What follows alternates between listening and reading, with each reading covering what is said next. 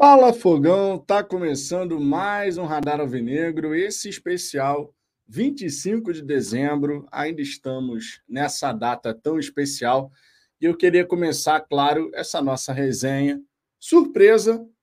Honestamente, essa resenha daqui nem estava programada, mas de última hora, hoje não teve a resenha da hora do almoço por razões óbvias. Eu falei: "Ah, sabe uma coisa? Final do dia de Natal, estaremos aqui para poder falar sobre essas últimas novidades aí do noticiário botafoguense. Antes de mais nada, claro, espero que vocês tenham tido um dia maravilhoso ao lado dos seus, que tenha sido um dia de tranquilidade, risadas, junto da família. Aqui em casa, por exemplo, estava eu, digníssima, Luna, meu sogro, minha mãe, minha irmã, minha afilhada, todo mundo se divertindo, a gente podendo ali com olhar, né, a minha afilhada e minha filha brincando, uma coisa maravilhosa. Espero de verdade que vocês possam ter tido um dia sensacional e um feliz Natal para todos vocês. Convido vocês a participarem dessa resenha. Essa resenha, como é uma resenha surpresa, acaba que Ricardo Zambuja não estará presente, Ricardo que fez o Madru Fogão sensacional mais uma vez. Eu ia participar do Madru Fogão só aqui nos biricutinhos e tal, só que acabei dormindo, irmão. A idade vai batendo, a gente vai ficando com sono mais cedo, na é verdade. Eu pensei, vou dar só uma cochiladinha. Faltava 40 minutos para começar a resenha. Começou o Madru Fogão ali por volta de 11h30 da noite. Faltava 40 minutinhos, eu falei, ah, Dá só um cochilinho aqui, rapidinho. Irmão, quando eu acordei, já era no meio da madrugada, já. Eu falei, agora já foi. Ricardo ainda tá fazendo live lá, mas eu não vou entrar agora no meio do caminho assim, não. Deixei o fluxo seguir, mas cá estou. Amanhã, terça-feira, teremos a nossa resenha da hora do almoço, teremos a resenha noturna também.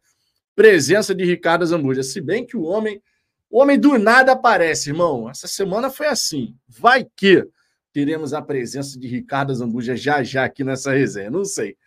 Mas convido vocês a participarem, deixe o like, por gentileza, se inscrevam aqui no canal. Estamos buscando agora a marca dos 38 mil inscritos e com a ajuda de vocês chegaremos lá com toda certeza. Olha, estamos começando a entrar num esquenta natalino, esquenta de virada de ano. O noticiário do Botafogo começa a ficar mais agitado e, curiosamente, com atletas estrangeiros. Pois é, depois da gente ter tido aí o nome do Santos, do João Paulo, agora surgiram dois nomes de goleiros estrangeiros, um argentino, um colombiano. Inclusive, esse colombiano está indo, na verdade, para o futebol mexicano. E também temos aí o nome do lateral direito, Leonardo Godoy. Temos ainda o meio-campista do Boca Juniors, Christian Medina, muito bom jogador, e a gente vai trocar uma ideia sobre tudo isso. Mas parece que as coisas estão começando a querer esquentar e talvez até antes da virada do ano, seria fantástico, vamos combinar. O Botafogo tenha novidades para apresentar ao seu torcedor. Tomara de verdade que aconteça. Certamente a virada de ano do Botafoguense vai ser muito mais tranquila e suave se a gente tiver, de repente, já uns dois, quem sabe, se não for sonhar muito, três jogadores aí sendo anunciados nessa última semana do ano. Vale lembrar, a gente está aí há duas semanas da data da reapresentação.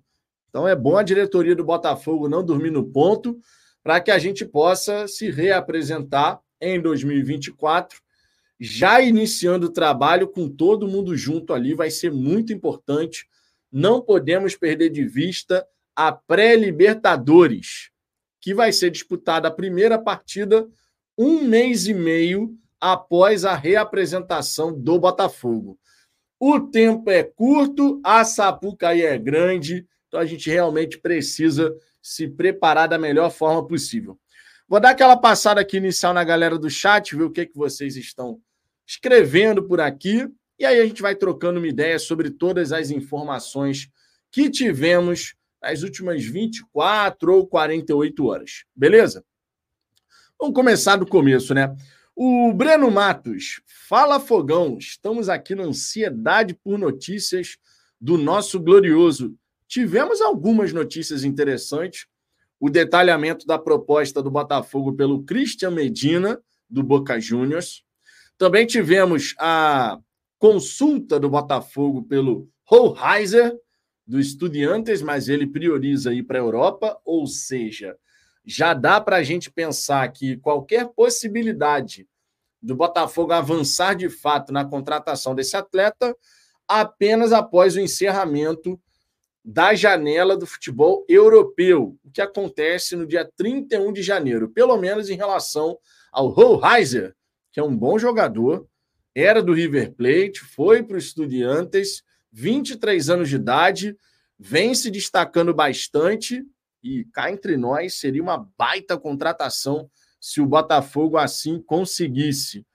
Tivemos também a notícia de que o Botafogo está brigando com o São Paulo e com o Atlético Paranaense pelo Leonardo Godoy, também do Estudiantes, lateral direito bastante ofensivo, e o próprio Anderson Mota, beijão para o Anderson, gente da melhor qualidade, estava fazendo live esses dias todos aí, o homem está trabalhando, rapaz, está trabalhando para caramba, admirável. O Banfield, né, o Anderson trouxe essa informação lá no Twitter dele, o Banfield está pedindo 9,7 milhões de reais pelo Cambeses, que é um goleiro que está sendo especulado no Botafogo, tá? Então tivemos algumas coisas aí que aconteceram no noticiário botafoguense, a gente vai trocar uma ideia sobre isso. Antônio Jardim, boa noite. Treinador com possibilidade de pelo menos deixar o Botafogo direto na Libertadores e não mudou nada para isso acontecer. Como acreditar que ele vai dar certo? Acho que contratamos um orador. Antônio, a gente só vai poder julgar o trabalho do Thiago Nunes à medida que o trabalho de fato se desenvolver. Esses últimos cinco jogos do Campeonato Brasileiro, ele veio na expectativa de apagar incêndio. Verdade é essa. Ele mal tinha tempo para treinar a equipe, era muito na base de vídeo, conversa. Agora não, agora ele vai ter uma pré-temporada, mesmo que não seja a pré-temporada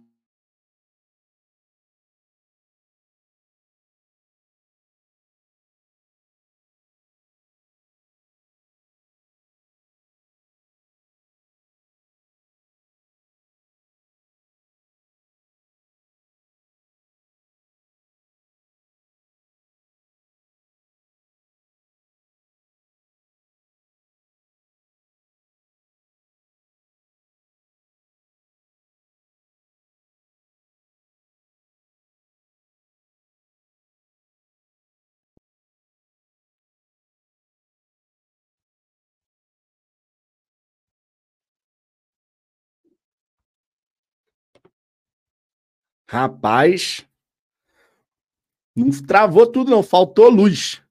Faltou luz. Faltou luz aqui. Live no escurinho. Live no escurinho. Mas não vai, não vai rolar de fazer live no escurinho aqui, não. Faltou luz, porra. Faltou luz geral aqui.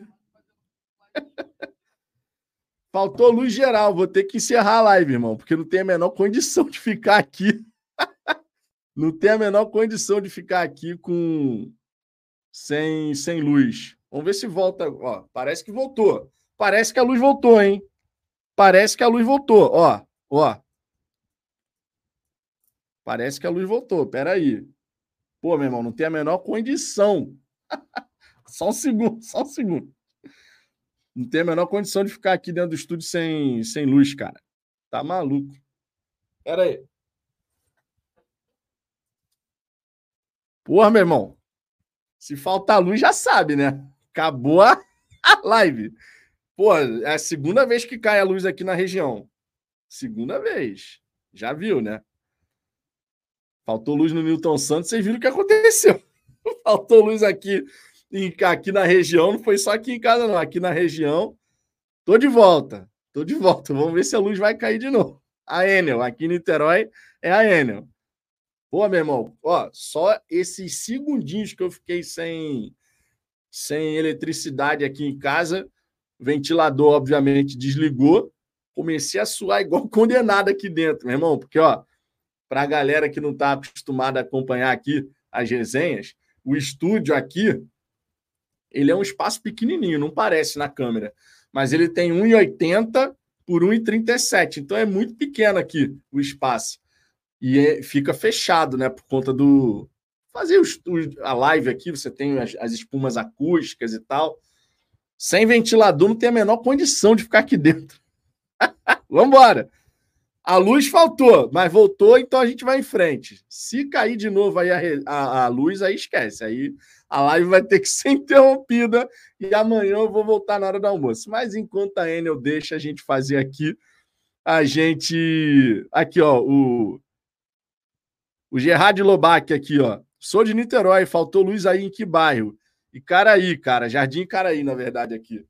É, criaram essa especulação imobiliária aí, né? Porque antes era Caraí, Santa Rosa, aí inventaram Jardim Caraí no meio do, do caminho.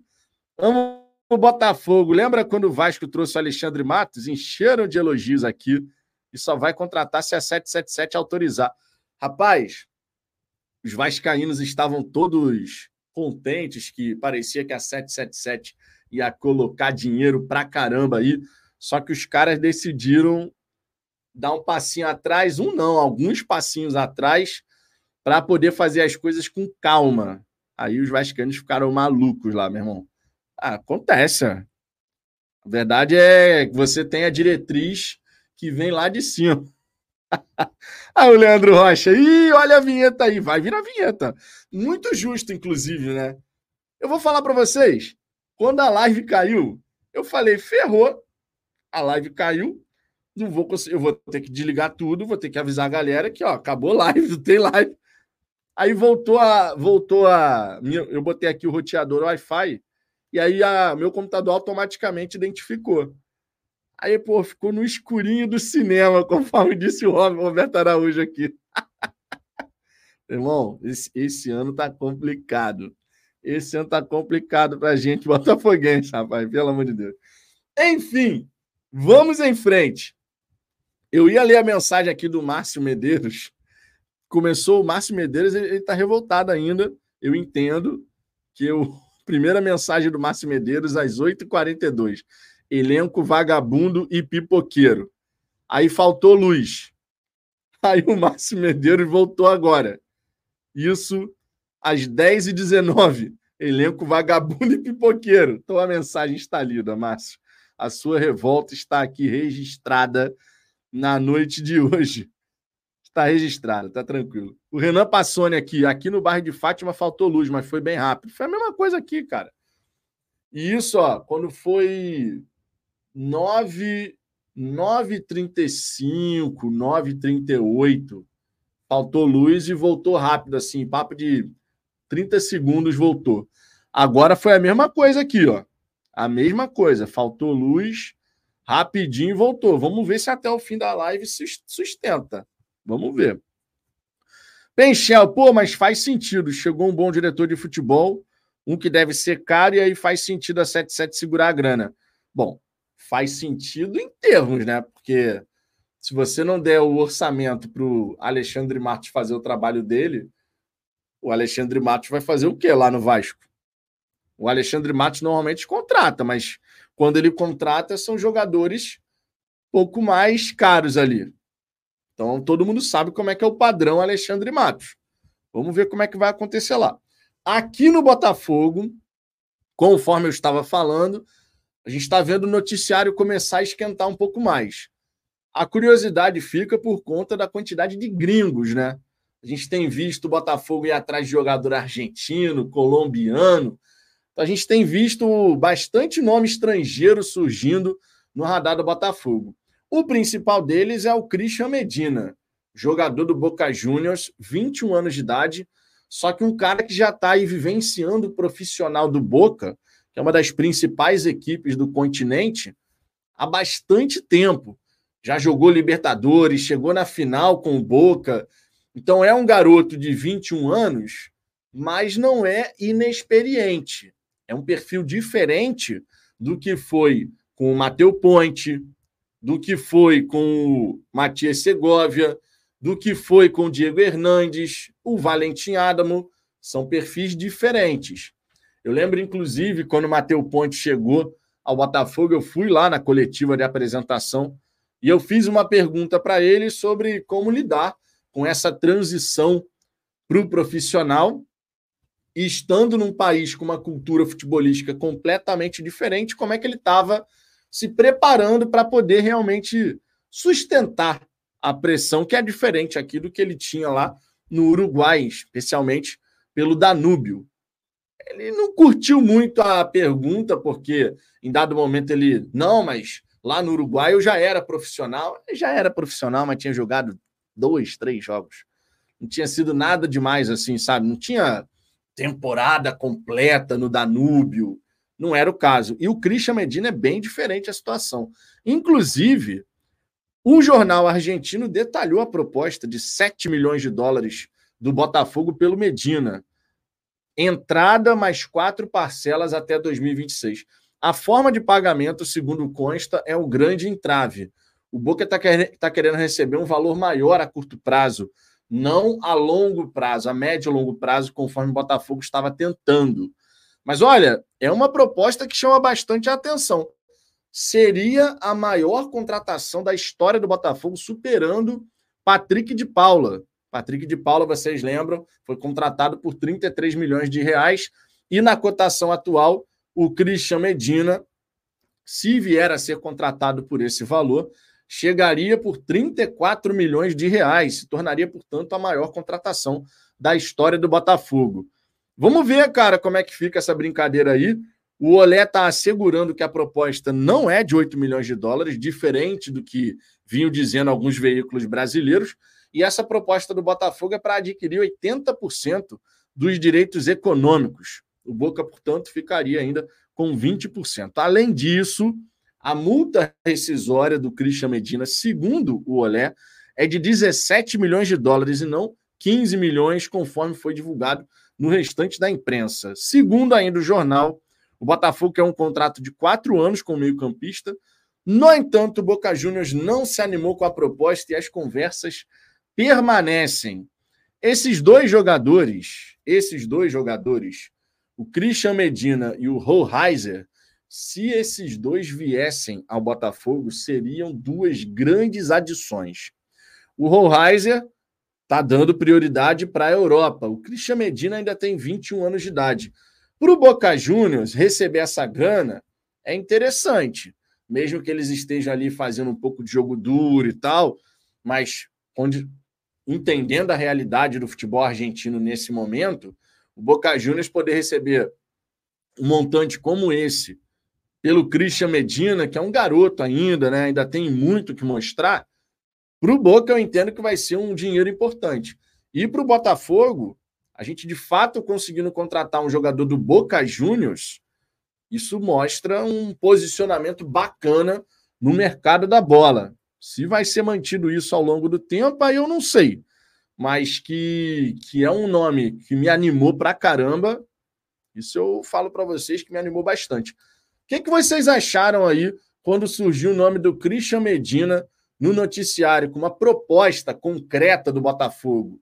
Porque pela primeira vez a gente teve, de fato, uma proposta sendo noticiada. A gente até então só tinha interesse aqui, interesse ali, mas assim, notícia de proposta não tinha saído ainda. Animou vocês o nome do Christian Medina? Vocês Vem com bons olhos a tentativa do Botafogo pelo atleta, que é polivalente, inclusive. Ele consegue atuar em algumas posições ali e seria interessante. Seria interessante.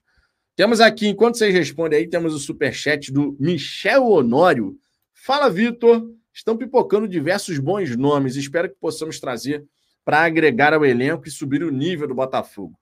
E podendo disputar para vencer títulos, pois precisamos esquecer esse ano. É, e a gente só vai conseguir de fato esquecer 2023 quando a gente vencer uma, duas, três grandes conquistas e num curto período de tempo. Ah, Vitor, mas uma só não bastaria? Pô, cara, de verdade, uma só não basta não para a gente poder de fato expurgar essa temporada de 2023, não basta vencer uma vez, vai ter que vencer duas, três vezes num curto período de tempo, porque aí sim a gente vai poder, sabe, lavar a alma e seguir em frente só olhando para frente. Porque 2023 deixou uma marca na torcida. E de forma muito justificada, não dá para falar que não. Então, tomara, cara, tomara que a gente tenha novidades ainda nessa temporada, ainda nesse ano. Essa temporada acabou, vocês entenderam, né? Tomara que a gente tenha novidades ainda em 2023, antes de virar o ano. Tem esse esquenta natalino aí com várias informações que surgiram. Vamos ver, vamos ver. Alfredo Dias, anima o nome do Medina, só não sei se vem. É, o Botafogo ainda está conversando. O Iago Prelelui não me animou. Para mim é mais uma aposta. Cara, é um jogador de 21 anos que teria, claro, que se adaptar ao futebol brasileiro, mas não é um jogador qualquer. Não é um jogador que está subindo agora para o Boca. É um jogador com mais de 100 partidas, com final de Libertadores no currículo, enfim, não é um garoto inexperiente. Conforme eu disse, é uma situação diferente do que a gente teve com Matheus Ponte, Diego Hernandes, Segovinha, situações bem distintas. Ele chegaria sim como uma aposta, mas é um jogador que já está experimentado. Não é um cara que ainda tem que se provar.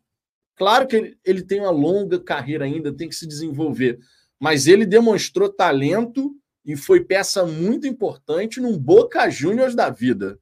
Então é diferente do que a gente teve, por exemplo, com o Segovinha, que se destacou no Sul-Americano da categoria e tal, mas jogava no Guarani do Paraguai, que não era uma equipe super, mega importante lá no Paraguai. A mesma coisa o Mateu Ponte, foi campeão mundial sub-20 com a seleção uruguaia, mas no Danúbio ele não tinha ainda completado uma temporada, jogado vários e vários jogos, sido importante para caramba no profissional, não era o caso. O Diego Hernandes é um caso um pouco distinto. Ele jogou no Montevideo Wanderers, que é um time pequeno do Uruguai, estava se destacando para caramba por lá, mas não é que tivesse jogado num gigante uruguaio, sabe, jogado Libertadores, arrebentado, não, não foi o caso. Então, são situações distintas, são situações distintas. Faartes, prefiro esperar, não tenho expectativas de nada, Vitão. Medina só me animará se vier. Especulação não vale. É mais do que especulação no caso. Esse a gente pode categorizar mais do que especulação. Né? Não dá para a gente falar que o Christian Medina é pura especulação, porque tem uma proposta que foi feita, existe uma conversa ali para tentar chegar no denominador comum. Então é um nome que a gente pode ter como concreto. O Botafogo realmente está tentando a contratação do Christian Medina. Se vai conseguir, aí depende do Boca Juniors, depende de uma série de fatores. O Marcílio Ribeiro, só nomes medianos. Esse adolescente do Boca não, não segura onda aqui. Cara, vou te falar. O Christian Medina é muito bom de bola, tá? Não é porque o Botafogo tá interessado, não. Mas esse Christian Medina, ele é muito bom de bola.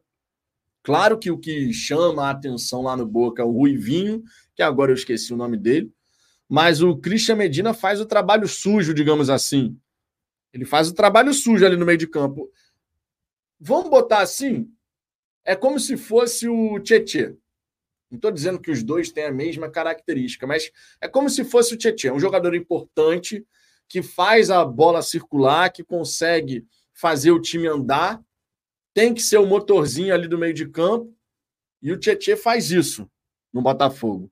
E o Christian Medina tem potencial para se desenvolver, tem jogado bem no Boca, tem sido uma peça importante ao longo desse período que subiu profissional, chegou no, na final da Libertadores com a equipe e tudo mais. Então, assim, cara, eu vejo com bons olhos. Eu vejo com bons olhos. Douglas Barros, boa noite, Vitão. Feliz Natal para você e os seus também, Douglas. Deve ter sido maravilhoso esse primeiro Natal com a pequena é digníssima. Na verdade, não foi o primeiro Natal. No ano passado, foi um Natal diferente, mais completo, diria. Por quê? Porque no ano passado a Luna tinha acabado de nascer, então era um recém-nascido ali, com menos de um mês de vida. A gente tinha voltado para casa no dia, no dia 15 de. No dia 14, na verdade. 14 de dezembro a gente voltou para casa, a Luna tinha ficado ali duas semaninhas no, na UTI, por ter sido prematura, tinha que ganhar peso e tal.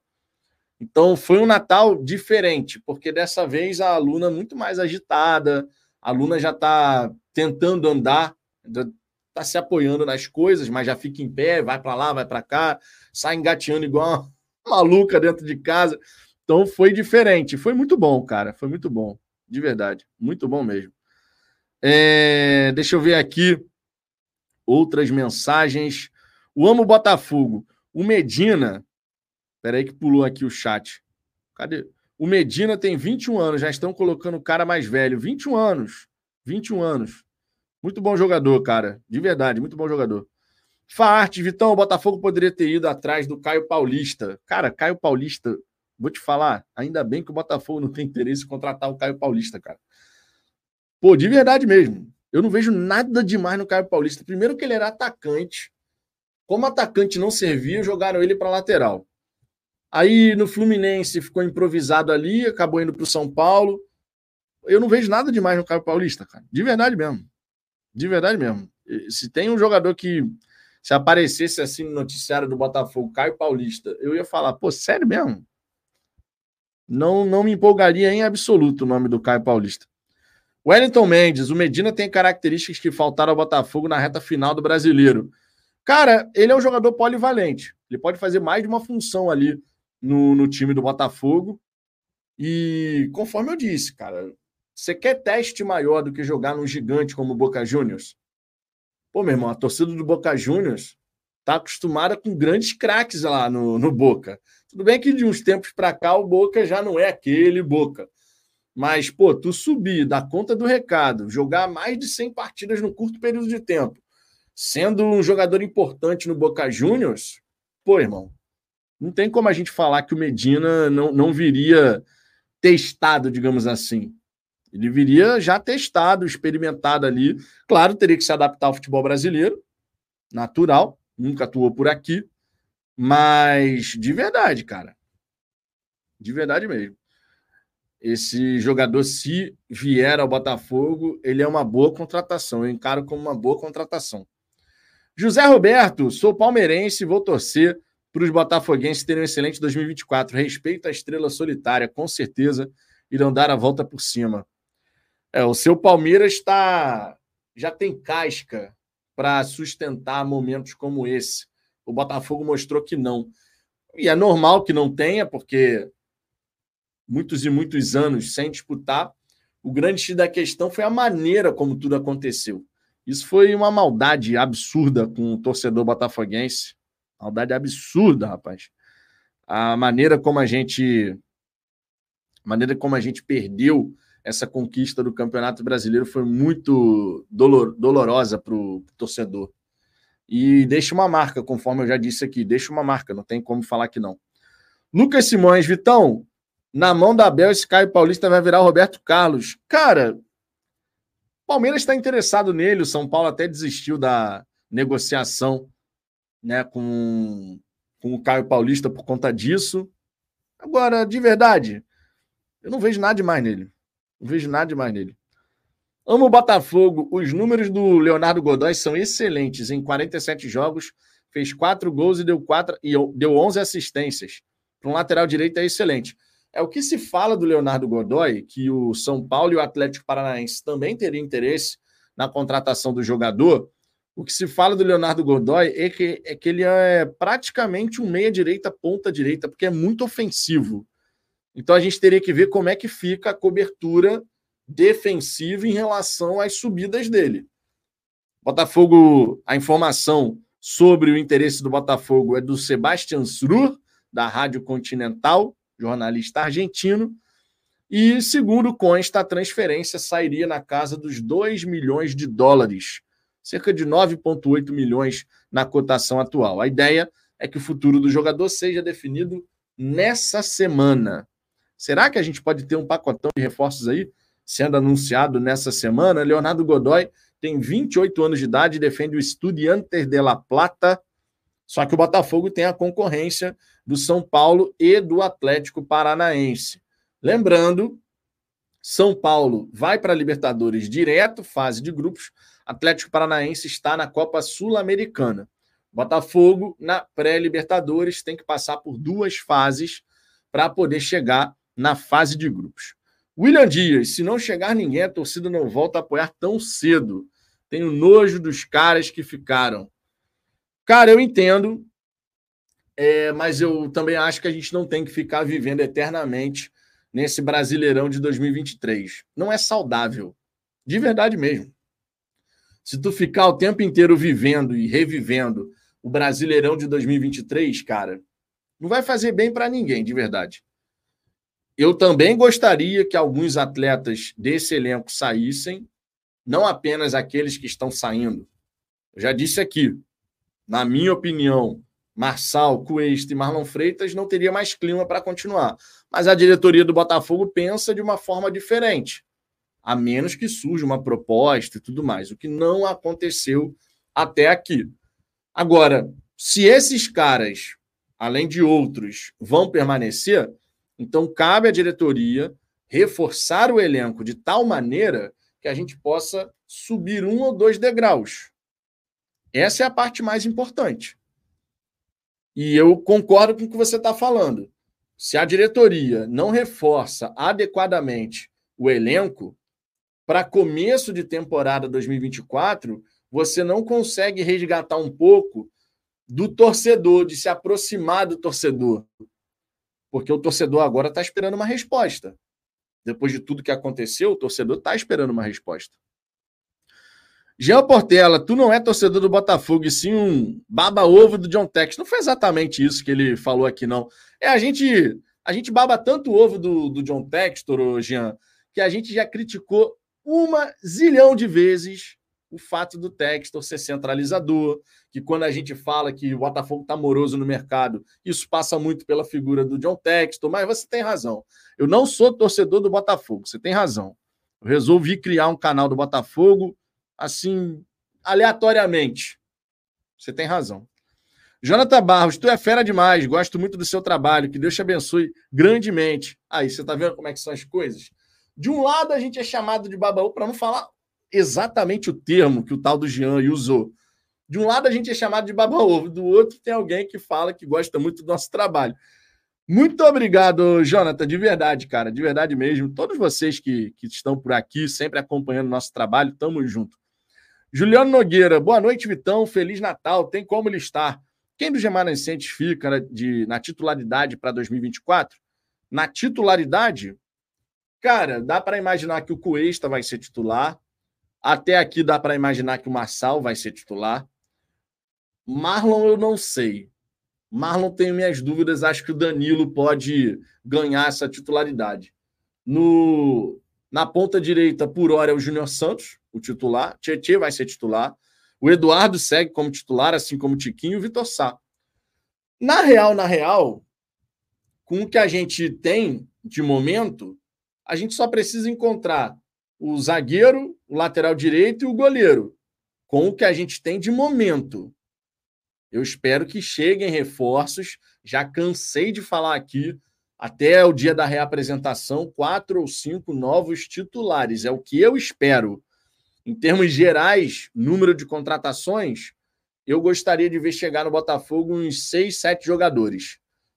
Quatro ou cinco novos titulares, mais alguns ali para a composição de elenco. Vai acontecer dessa maneira? Eu duvido muito que a gente vai ver esse número de contratações chegando por agora. Quatro ou cinco dá para imaginar, mas já contando de repente alguma composição. Agora, o que eu gostaria seriam quatro ou cinco novos titulares, mais uns dois aí para fazer uma composição. Jefferson Freitas, Feliz Natal, Vitão, para você e sua família. Para você e os seus também. Para todo mundo que está acompanhando aqui a nossa resenha. Vitão, com esse Medina e o Leonardo Godoy, acho que o Thiago Nunes vai de três zagueiros, com Medina e Tchê sendo titulares, fazendo a cobertura dos alas, porque eles são formiguinhas. Cara, eu tô curioso para ver como é que o Thiago Nunes vai armar a equipe do Botafogo em termos de formação tática, em termos de estratégia, se ele vai criar uma identidade muito forte jogando numa transição, ou se ele vai tentar um pouco de uma estilo de jogo misto. Eu estou curioso para ver. Não dá para a gente ficar cravando, dá para a gente imaginar algumas coisas. O próprio Ricardo lembrou aqui que no Atlético Paranaense o Furacão era muito vertical com o Thiago Nunes. Então, de repente, a gente vai ver isso no Botafogo, um time que se defende, se fecha bem e é muito vertical na transição. Vamos ver, é uma possibilidade de identidade, uma possibilidade. Danilo Patrício, vocês não estão preocupados com o grande número de estrangeiros? Cara, olha só, você pode ter no seu elenco quantos estrangeiros você quiser. Agora, para você poder relacionar e escalar, são até sete. É jogador pra caramba, né? Então, assim, não dá para dizer que é pouca, pouca vaga. Aumentou.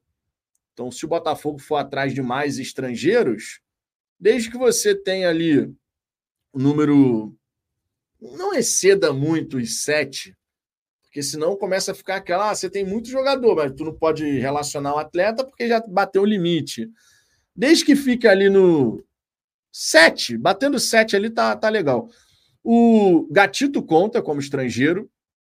Cuesta conseguiu a dupla cidadania, então não conta como argentino. É, então você tem Gatito, você tem Mateu Ponte, você tem Valentim Adamo, você tem o Bastos, zagueiro, você tem o Matias Segovia e o Diego Hernandes. Você já tem um bom número de jogadores estrangeiros, de fato, vestindo a nossa camisa. Como é que a diretoria do Botafogo vai fazer em relação a isso? Eu não faço ideia. Mas por hora a gente já tem um número alto. Eu falei aqui seis, cinco jogadores? Cinco ou seis? Ó. Gatito, Bastos, Mateu Ponte, Diego Hernandes, Matias Segovia, Valentim Adamo. Eu falei seis jogadores. Isso porque o Jacob Montes, claro, não conta. Vamos falar a verdade. Então eu falei aqui seis jogadores, cara. Você pode relacionar sete. Alfredo Dias, tem gente que não entende nada.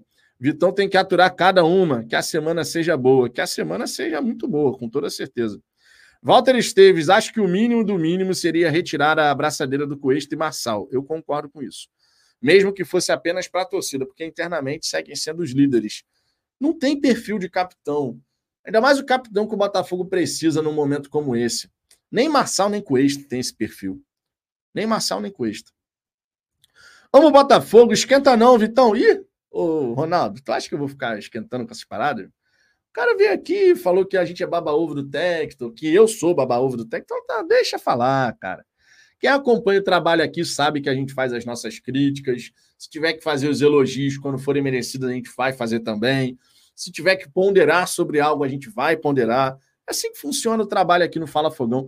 Seja com os meus comentários, seja com os comentários do Ricardo vocês podem ter certeza que, cara, 99% do tempo a gente vai usar a razão para poder falar sobre as coisas.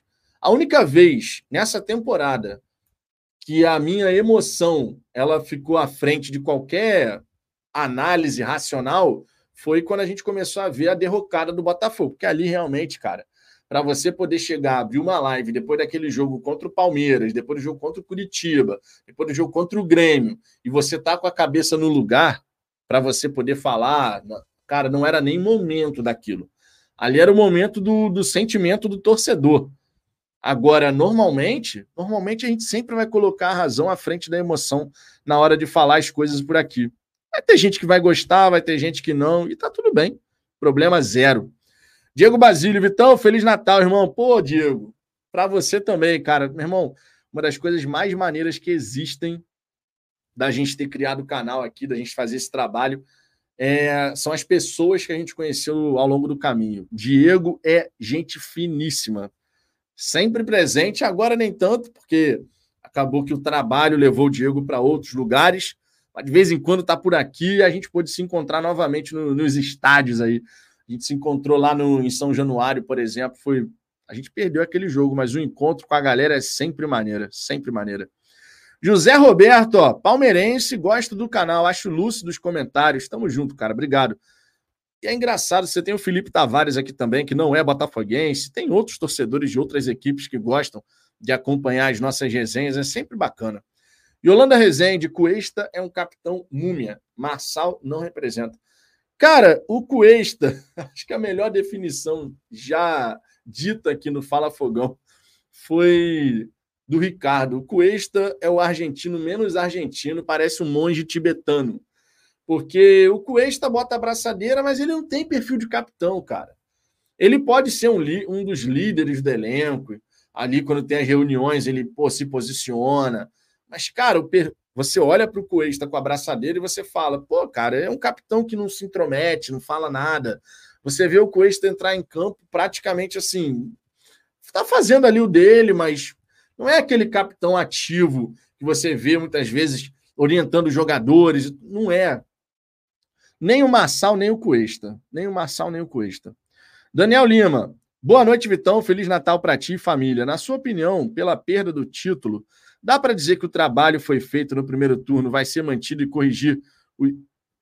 Dá para dizer que o trabalho que foi feito no primeiro turno vai ser mantido e corrigir os erros para 2024? Cara, o primeiro turno do Botafogo foi uma coisa excepcional. Se o Botafogo conseguir repetir em algum nível o primeiro turno no Brasileirão de 2024 e também nas outras competições, a gente vai avançar bastante. A gente precisa colocar o Botafogo no prumo novamente. Eu não vou esperar que no próximo brasileiro a gente bata recorde de pontuação em um dos turnos. Eu vou esperar que o Botafogo possa competir em cada partida como se fosse uma grande decisão, porque no fim das contas é assim que funciona pontos corridos. Agora, espero de verdade que o Thiago Nunes consiga dar consistência à equipe do Botafogo. Que seja um time muito difícil de ser batido, que a defesa, o sistema defensivo funcione muito bem, para que a gente possa de fato bater de frente com qualquer adversário. E para você bater de frente contra qualquer adversário, o seu sistema defensivo tem que te dar uma boa resposta. Porque você pode até ter um sistema ofensivo que vai te entregar muitos gols, mas se você toma muitos gols, a tendência é que você acabe perdendo oportunidade de conquistas. Então temos que ter um time equilibrado, com uma boa defesa e com uma boa capacidade de agredir o adversário, seja com posse de bola, seja em transição. A gente vai ter que ver como que o Thiago Nunes vai armar a sua equipe o que a diretoria do Botafogo tem que fazer agora é dar as condições e as peças para que o Thiago Nunes possa fazer o melhor trabalho possível. E que ele aproveite, claro, o melhor, o máximo do tempo que ele vai ter nesse período de pré-temporada. Daqui a pouquinho já está chegando. A gente está hoje no dia 25 de dezembro, daqui a pouquinho, 26 de dezembro. Então a data da reapresentação, cara, está chegando duas semaninhas aí já tem o Botafogo se reapresentando, fazendo exames médicos e começando a temporada. Wanderson Galdino, bora continuar passando pano e parabenizando a diretoria de M. Wanderson, cara, eu não sei se você acompanha aqui o nosso trabalho. Se você acompanha o nosso trabalho, você já escutou uma série de críticas que a gente fez nesse período, aquilo que era necessário criticar. Quando foi necessário elogiar porque teve alguma conquista importante no extracampo, também foi feito. E é assim que tem que ser na vida, cara. Você pode estar revoltado com o que aconteceu dentro de campo, com os erros da diretoria de ter colocado o Lúcio Flávio à frente da equipe, os jogadores que bateram no peito dizendo que a gente assume a bronca e não conseguiram. Muito justo você estar revoltado com isso. Mas quando houver motivo para chegar e apontar, pô, isso daqui é um ponto importante dentro daquilo que é o trabalho na SAF Botafogo. A gente tem que apontar. E por que, que eu estou destacando isso? Claro que eu estou falando tanto do RCE, para as dívidas trabalhistas serem quitadas, quanto também do plano de recuperação extrajudicial protocolado na Justiça, que o Botafogo está buscando dar um passo muito importante para equalizar o seu passivo. Então, quando houver motivo para elogio, a gente vai elogiar. Agora, se tem motivo para crítica, a crítica vai ser feita. No quesito contratações, eu já disse aqui, a partir do dia 21 de dezembro, essa quinta que passou, era o momento onde eu começaria a esperar novidades em termos de contratações. Antes disso, aconteceu o que eu estava imaginando e o que a gente já tinha falado aqui que a diretoria não ia contratar rápido só para dar uma resposta ao torcedor. Tava na cara que isso ia acontecer e a gente falou isso aqui. Eu espero que nessa última semana do ano tenhamos novidades. É muito importante, antes de virar esse ano, 23 para 24, a gente tenha novidade.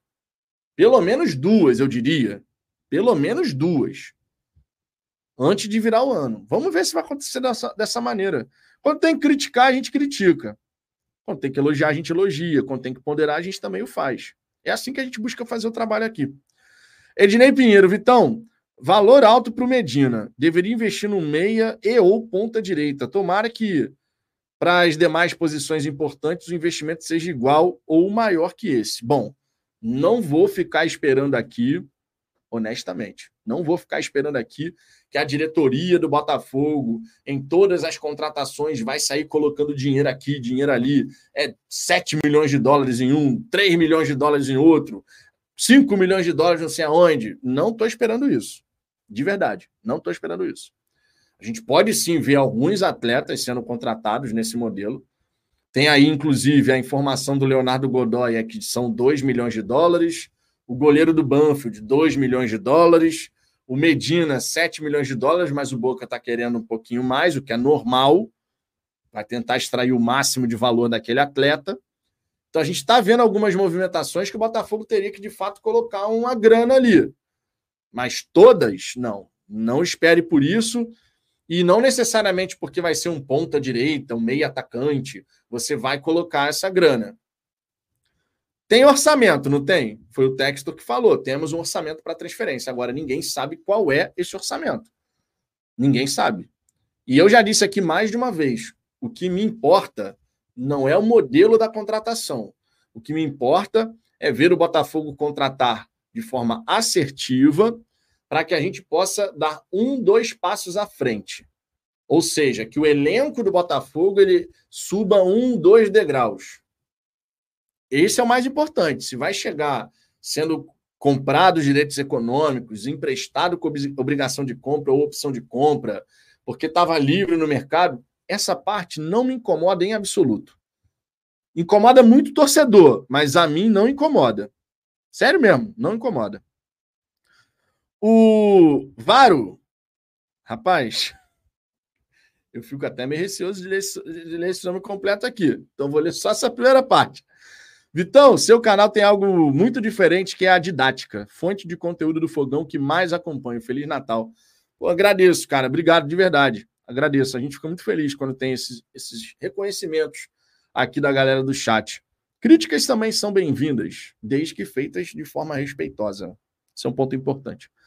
Mário Lopes, Gatita é reserva, Cuesta para mim é reserva. Hugo nem reserva. Lateral direita não temos. Marçal é reserva. Será que o Thiago Nunes pensa como você, ô Mário? Não sei. Ítalo Melo, Vitão, Feliz Natal. Você acha que viria um camisa 10? Seria muito importante vir um meio atacante para revezar com o Eduardo.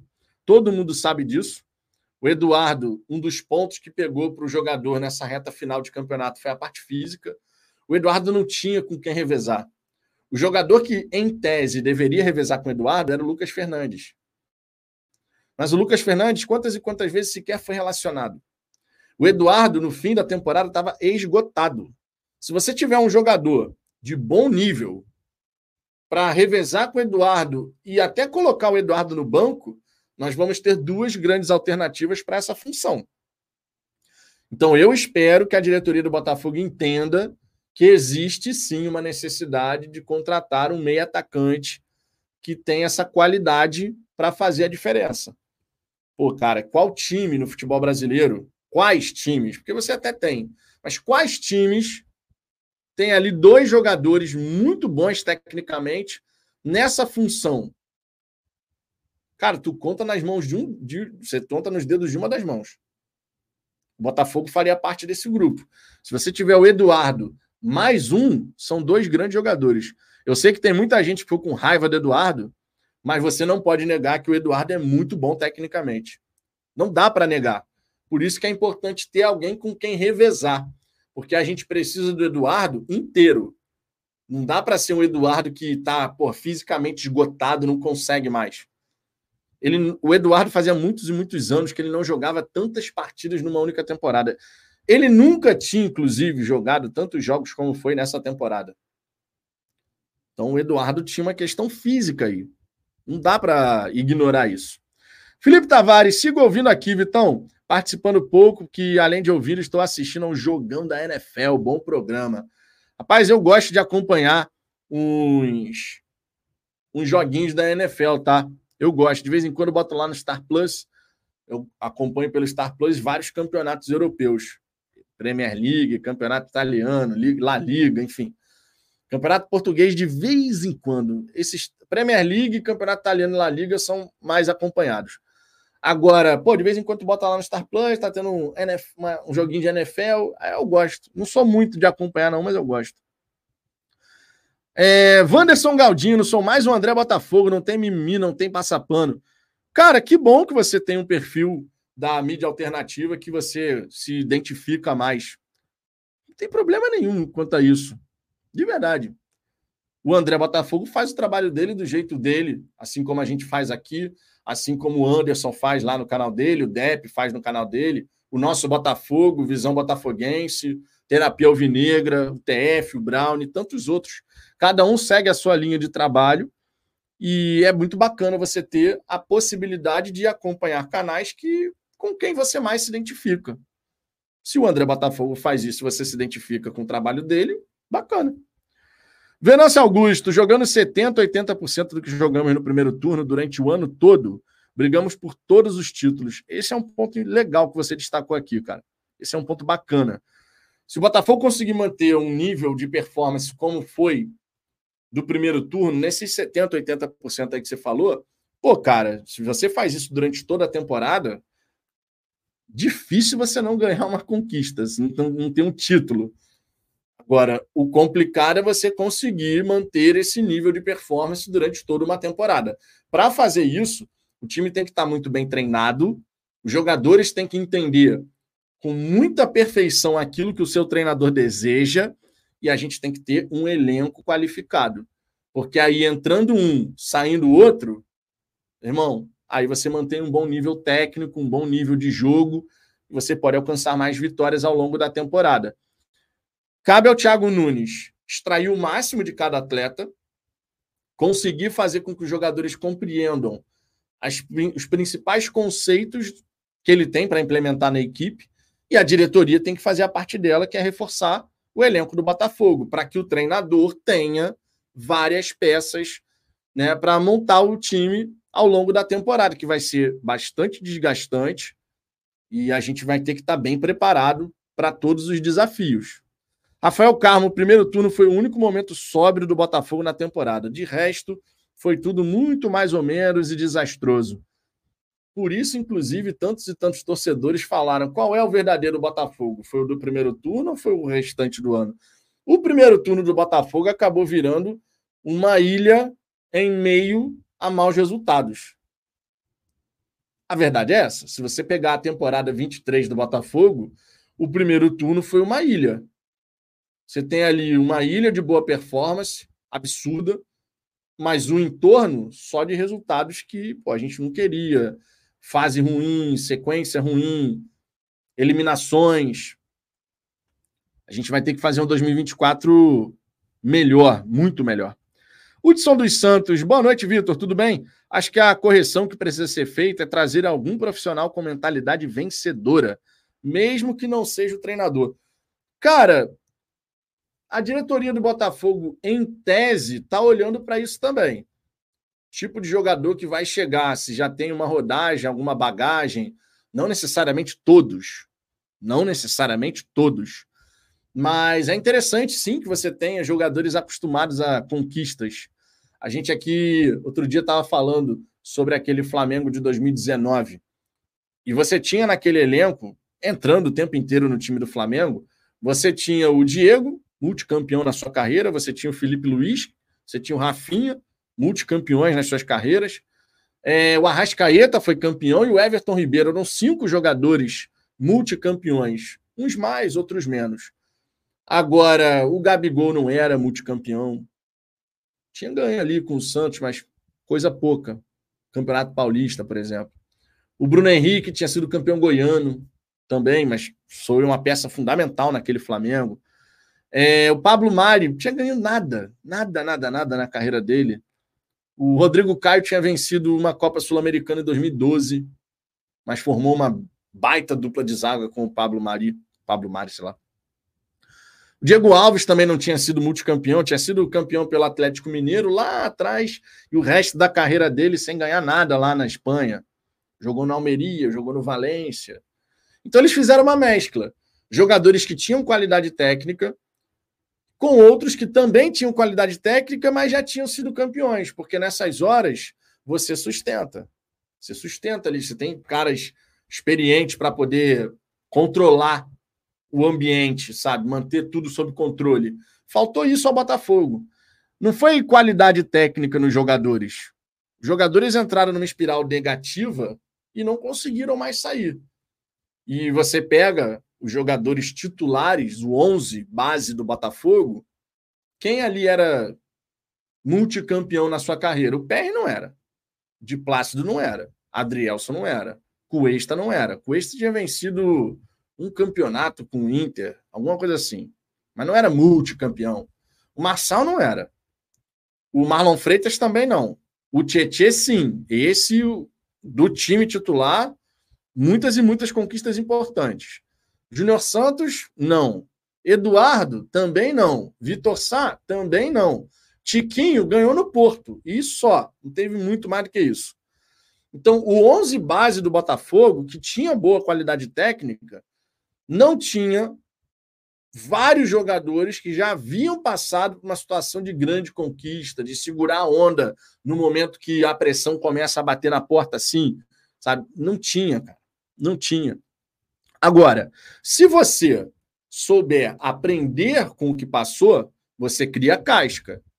Esses jogadores do Botafogo, se tirarem lições do que aconteceu em 2023, eles criam casca para em momentos de grande pressão em 2024 que o erro não se repita, que eles possam fazer as coisas de uma maneira diferente.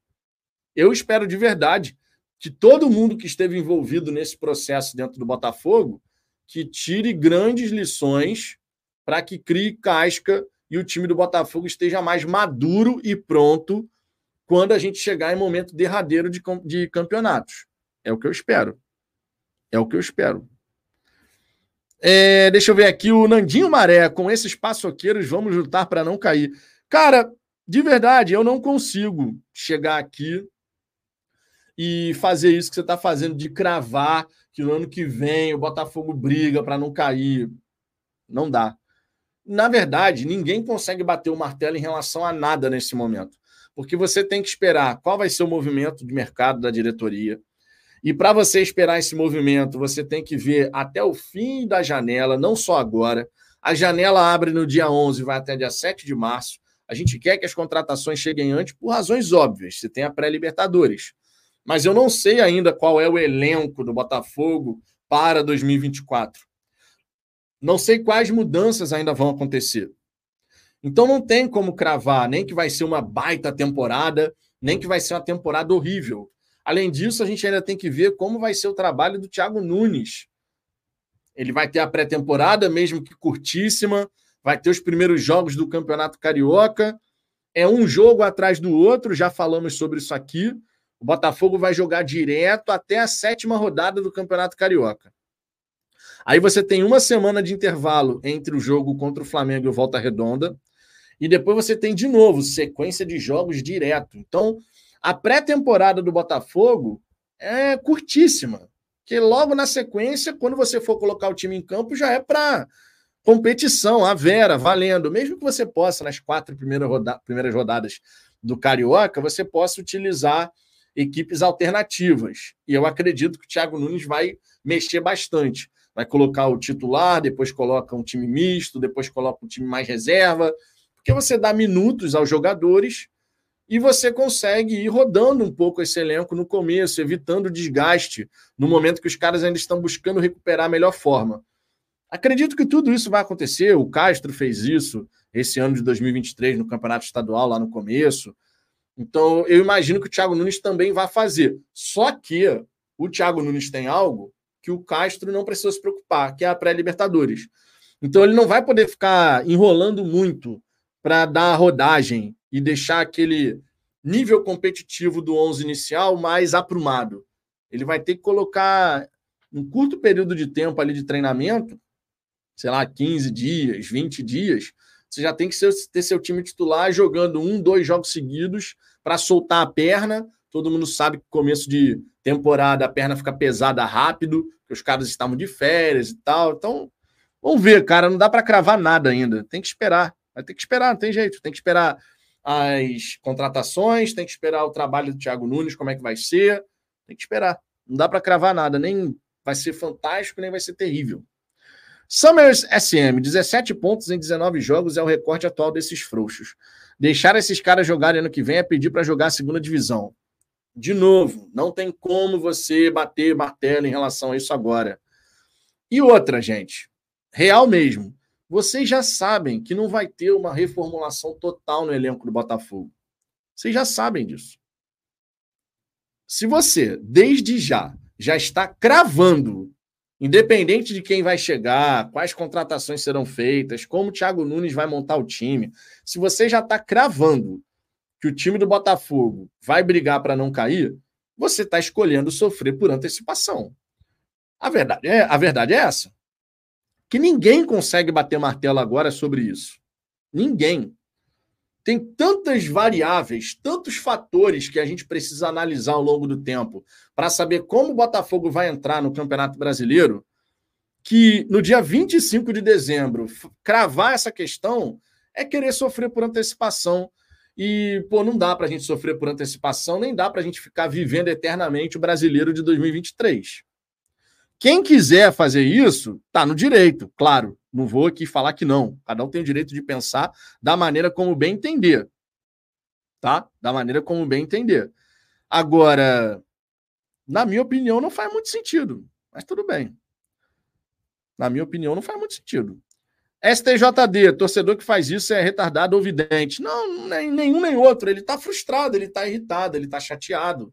E eu entendo todos esses sentimentos, porque é um sentimento compartilhado todos nós sofremos a mesma coisa acompanhando essa reta final do Campeonato Brasileiro. Todos nós, sem exceção. Do botafoguense mais otimista ao botafoguense mais pessimista. Todo mundo sofreu com essa reta final de Campeonato Brasileiro. Não teve um torcedor que ficou de boa.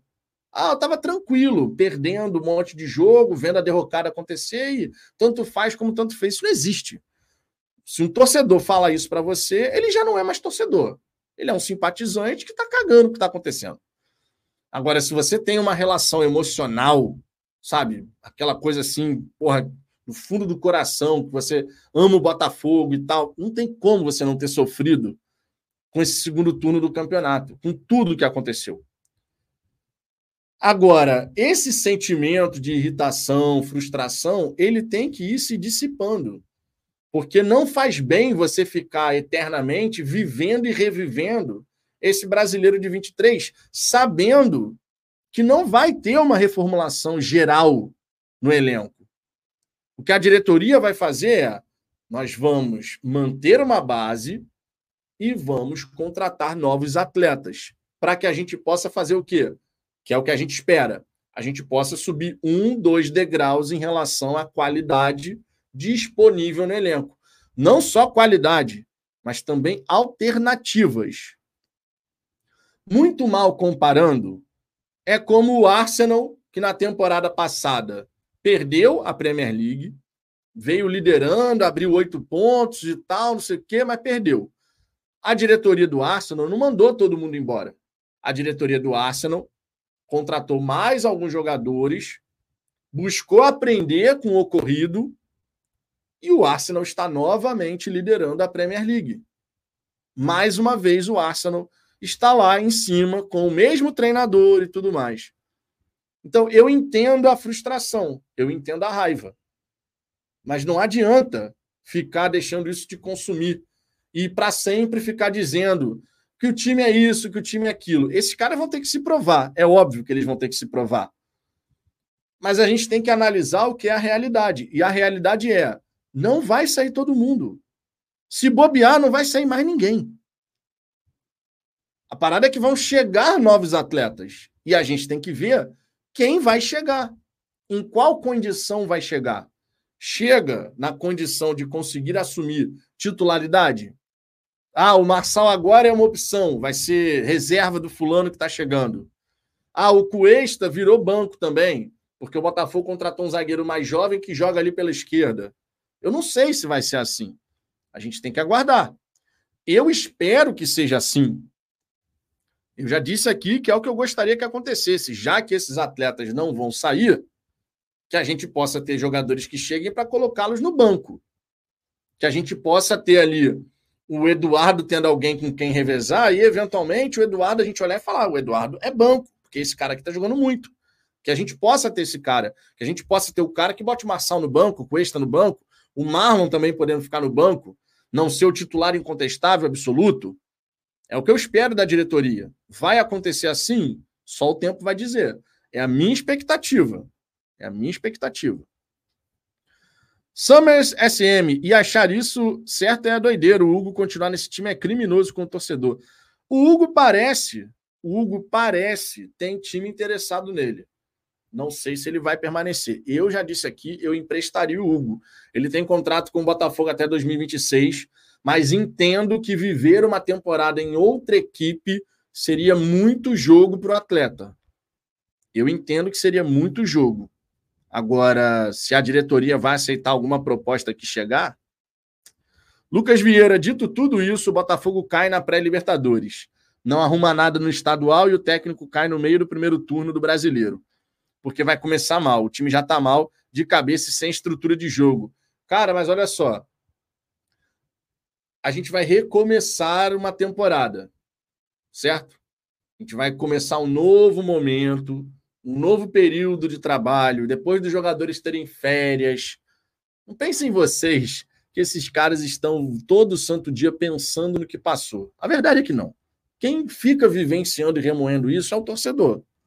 Esses caras estão curtindo as férias deles, estão dando uma relaxada, não sei o quê.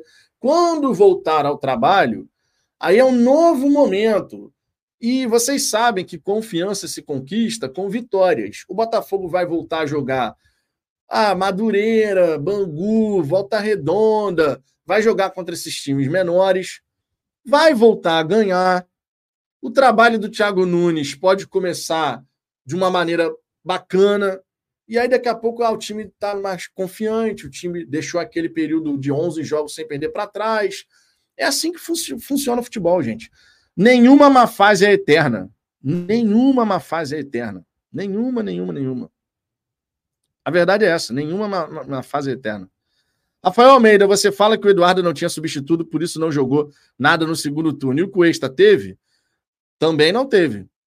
E detalhe, ele jogou mais de 60 jogos, era óbvio que ia cair de produção. O Eduardo é horroroso. Não, o Eduardo não é horroroso, cara. E você não consegue falar que um jogador que fez o primeiro turno que o Eduardo fez é horroroso. Assim como o Cuesta não é horroroso. A questão, a minha questão com Cuesta, Marçal e Marlon é clima.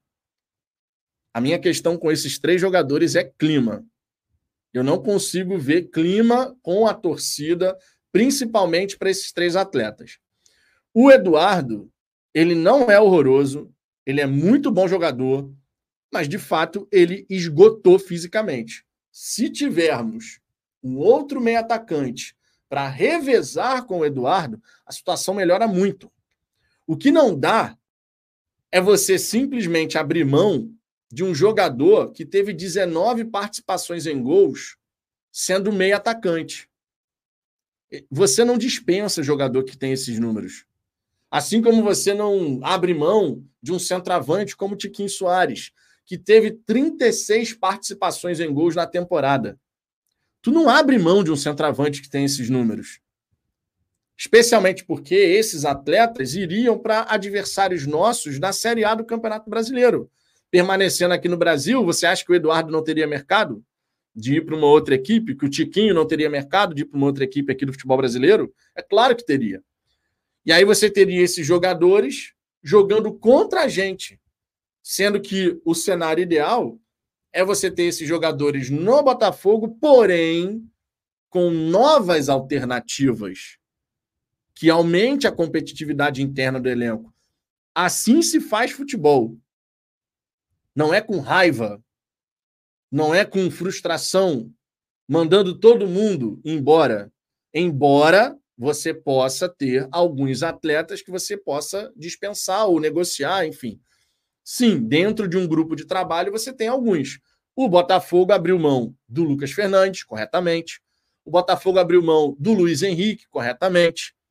O Adriel e o PR vão virar dinheiro, que eles estão indo lá para o Lyon, tanto o PR quanto o Adrielson, então vai entrar dinheiro para a SAF Botafogo, que é importante.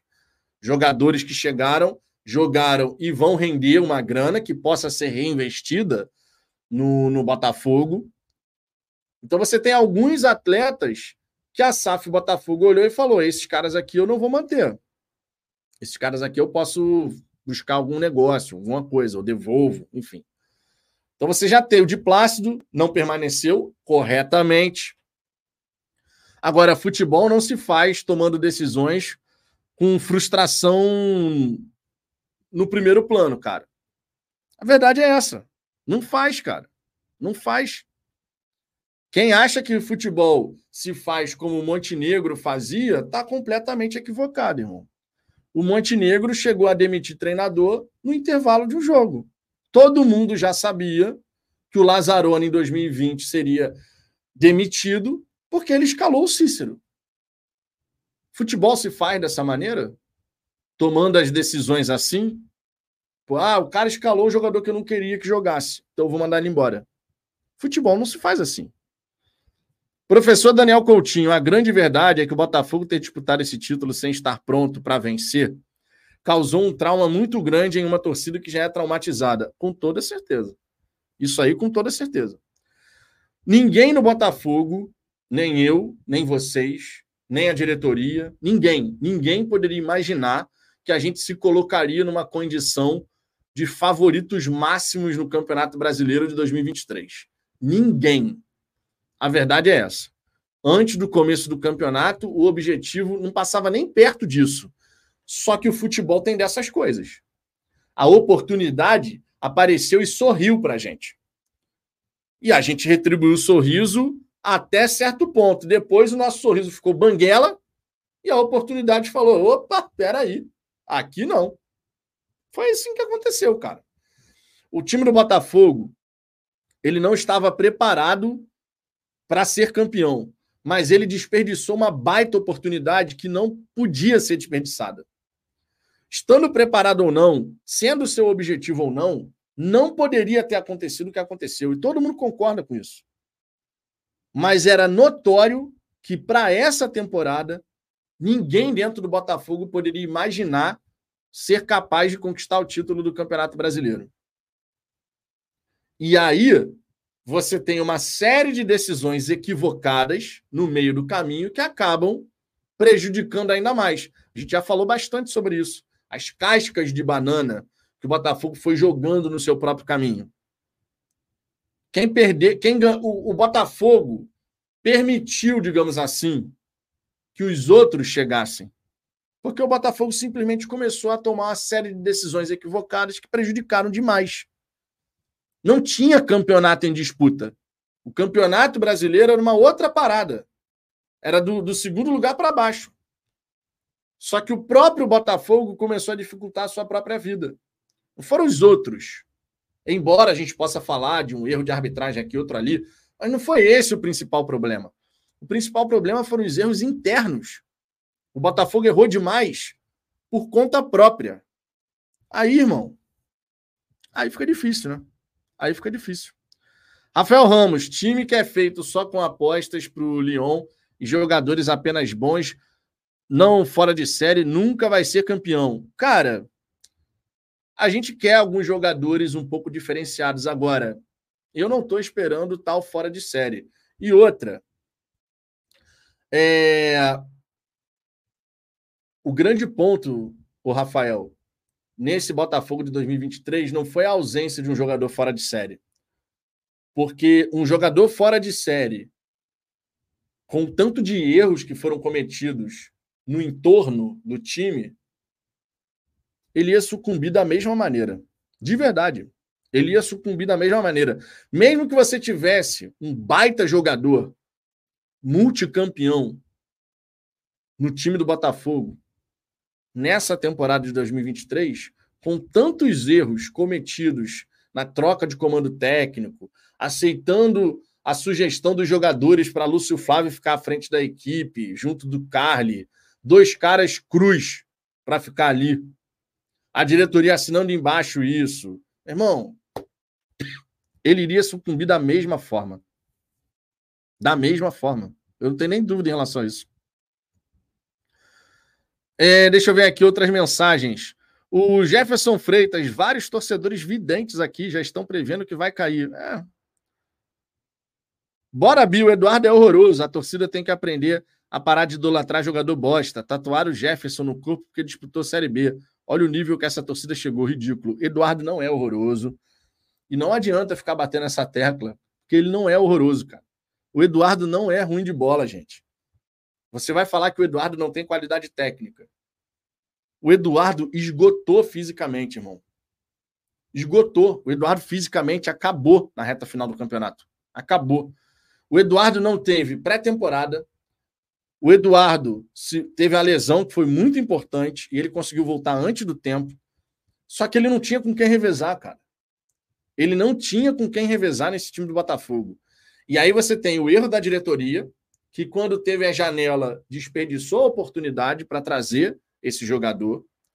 Você teve o erro por acreditar que os jogadores iriam assumir a bronca, manda o Laje embora e bota mesmo o Lúcio Flávio. Você teve o erro da diretoria assinar embaixo isso, que a diretoria, no fim das contas, assinou embaixo.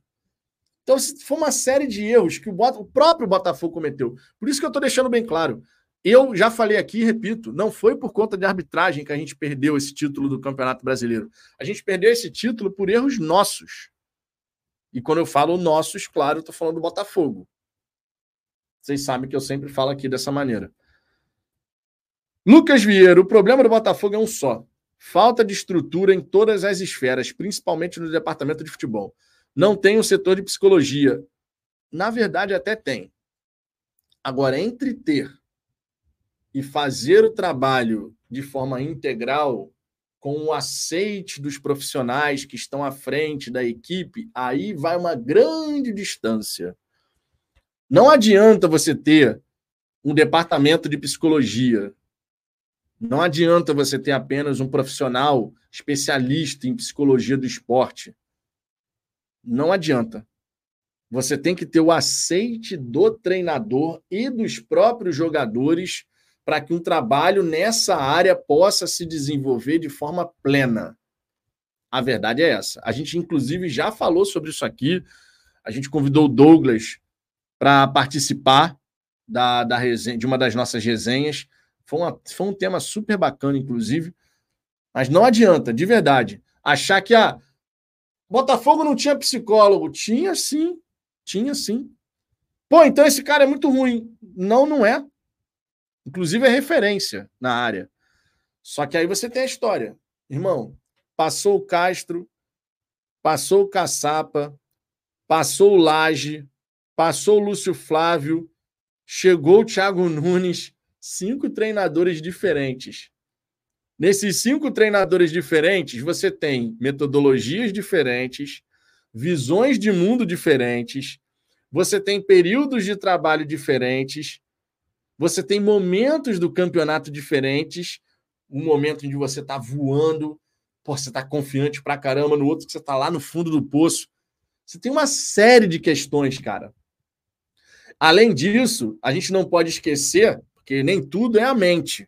A mente representa um aspecto muito importante, mas a gente não pode esquecer da parte física. Você tinha o Betinho comandando a área física do Botafogo, time voando. Aí o Betinho sai. O preparador físico do Sub-23 assume. Depois vem o preparador físico do Bruno Lage. Depois volta o preparador físico do Sub-23. E por último chega o preparador físico do Thiago Nunes, o Ed Carlos. Irmão, Quebra de ciclo de trabalho, uma atrás da outra. Uma atrás da outra. O trabalho está tá sendo realizado, quebra de ciclo. O trabalho está sendo realizado, quebra de ciclo. Isso prejudica o time do Botafogo. Botafogo, repito, ele jogou cascas de banana no próprio caminho. A diretoria do Botafogo foi tomando uma decisão equivocada atrás da outra. E aí entra a questão do aprendizado. Essas questões que a gente errou nunca mais podem ser erradas novamente. Você nunca mais pode cometer o mesmo equívoco. Isso não é burrice. Se você não criar casca, não aprender com os seus próprios erros, você vai torná-los a cometer, a cometê-los. Então, cara, tem que aprender. Tem que aprender. E não, Bora Bill, não é questão de bater palma para esse elenco. Não é isso. A questão é você saber separar uma coisa da outra. Uma coisa é você falar, faltou personalidade ao Eduardo, faltou capacidade física ao Eduardo. Outra coisa é você chegar e falar que tecnicamente o Eduardo é horroroso, que não é verdade. É uma questão de saber separar mesmo uma coisa da outra. O Tiquinho é péssimo centroavante, porque ele fez um segundo turno abaixo. Não, ele não é péssimo centroavante. Não é, de verdade. Ah, mas o Tiquinho pipocou, irmão. Contra o Curitiba. Última bola do jogo, em tese. Ele pegou a bola para bater o pênalti fez o gol. Ele não teve personalidade ali para pegar aquela bola e bater aquele pênalti depois de ter perdido o pênalti contra o Palmeiras? E a gente ter tomado a virada? E de, convenhamos, ele teria feito o gol contra o Palmeiras, matava o jogo. Mas o fato de perder o pênalti, a gente não perdeu o jogo ali. Ainda estava 3 a 1 O fator que nos levou a perder aquele jogo para o Palmeiras não foi só a questão do Tiquinho ter perdido o pênalti. Então você pode, você pode chegar e fazer algumas críticas, claro, problema zero.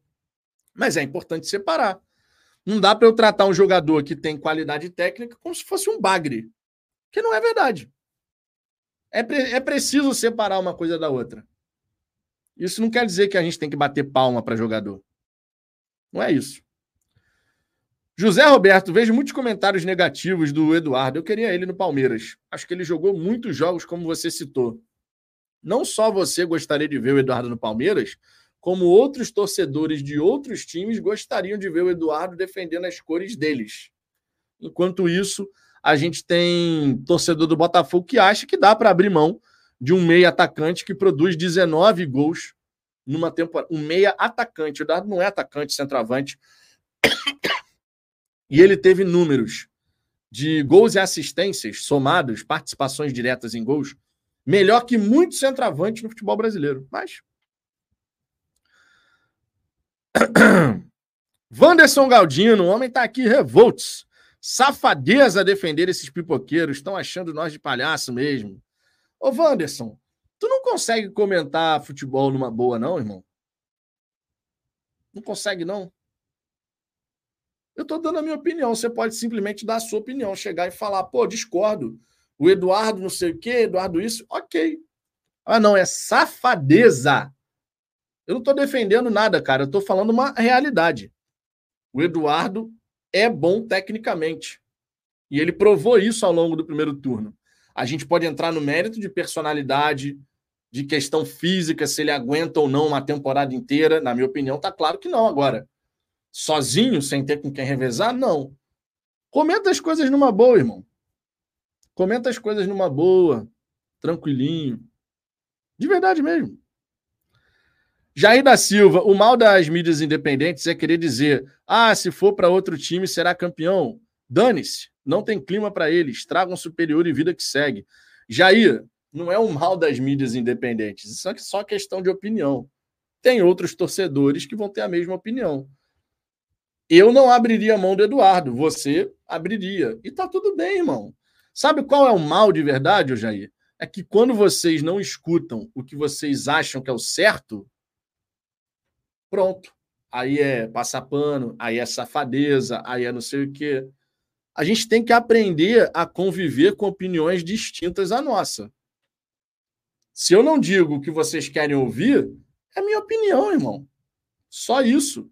Eu não abro mão de um meia que produziu 19 situações de gol na temporada. Eu não abro mão de um jogador desse. Eu vou trazer um cara para revezar com esse atleta para elevar o nível da posição. para que o Eduardo não seja o titular incontestável absoluto e que ele tenha que competir por um lugar na equipe. É a minha maneira de enxergar a situação. Agora, se para vocês teria que. Ah, dane-se. Deixa o Eduardo ir para o Palmeiras, deixa o Eduardo para o Corinthians, deixa o Eduardo para outro time. Ok, cara. É só uma questão de opinião, irmão. Só uma questão de opinião. Marcílio Ribeiro, o que adianta ficar com medo de liberar um cara que não produziu quando o time precisou, que seja improdutivo em outro time? Marcílio, aí é o que eu estou falando. Fisicamente, o Eduardo acabou.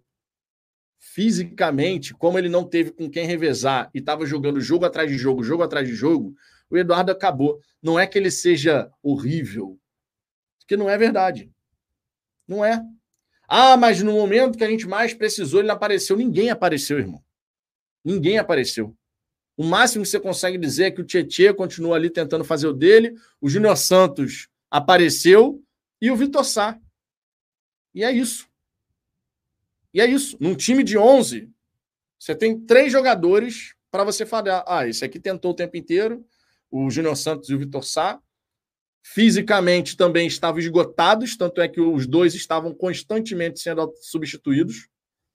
E o Tietchan, que, meu irmão, jogou em todas as posições praticamente do time e foi bem. Não é verdade? Então, cara, a verdade é essa. Tem que saber separar, gente. Futebol não se faz assim, não, irmão. Futebol não se faz assim. Não se faz. Não adianta. Futebol não se faz dessa maneira. Tá com raiva, então, pronto, manda todo mundo para a rua. Não é assim. Não é assim.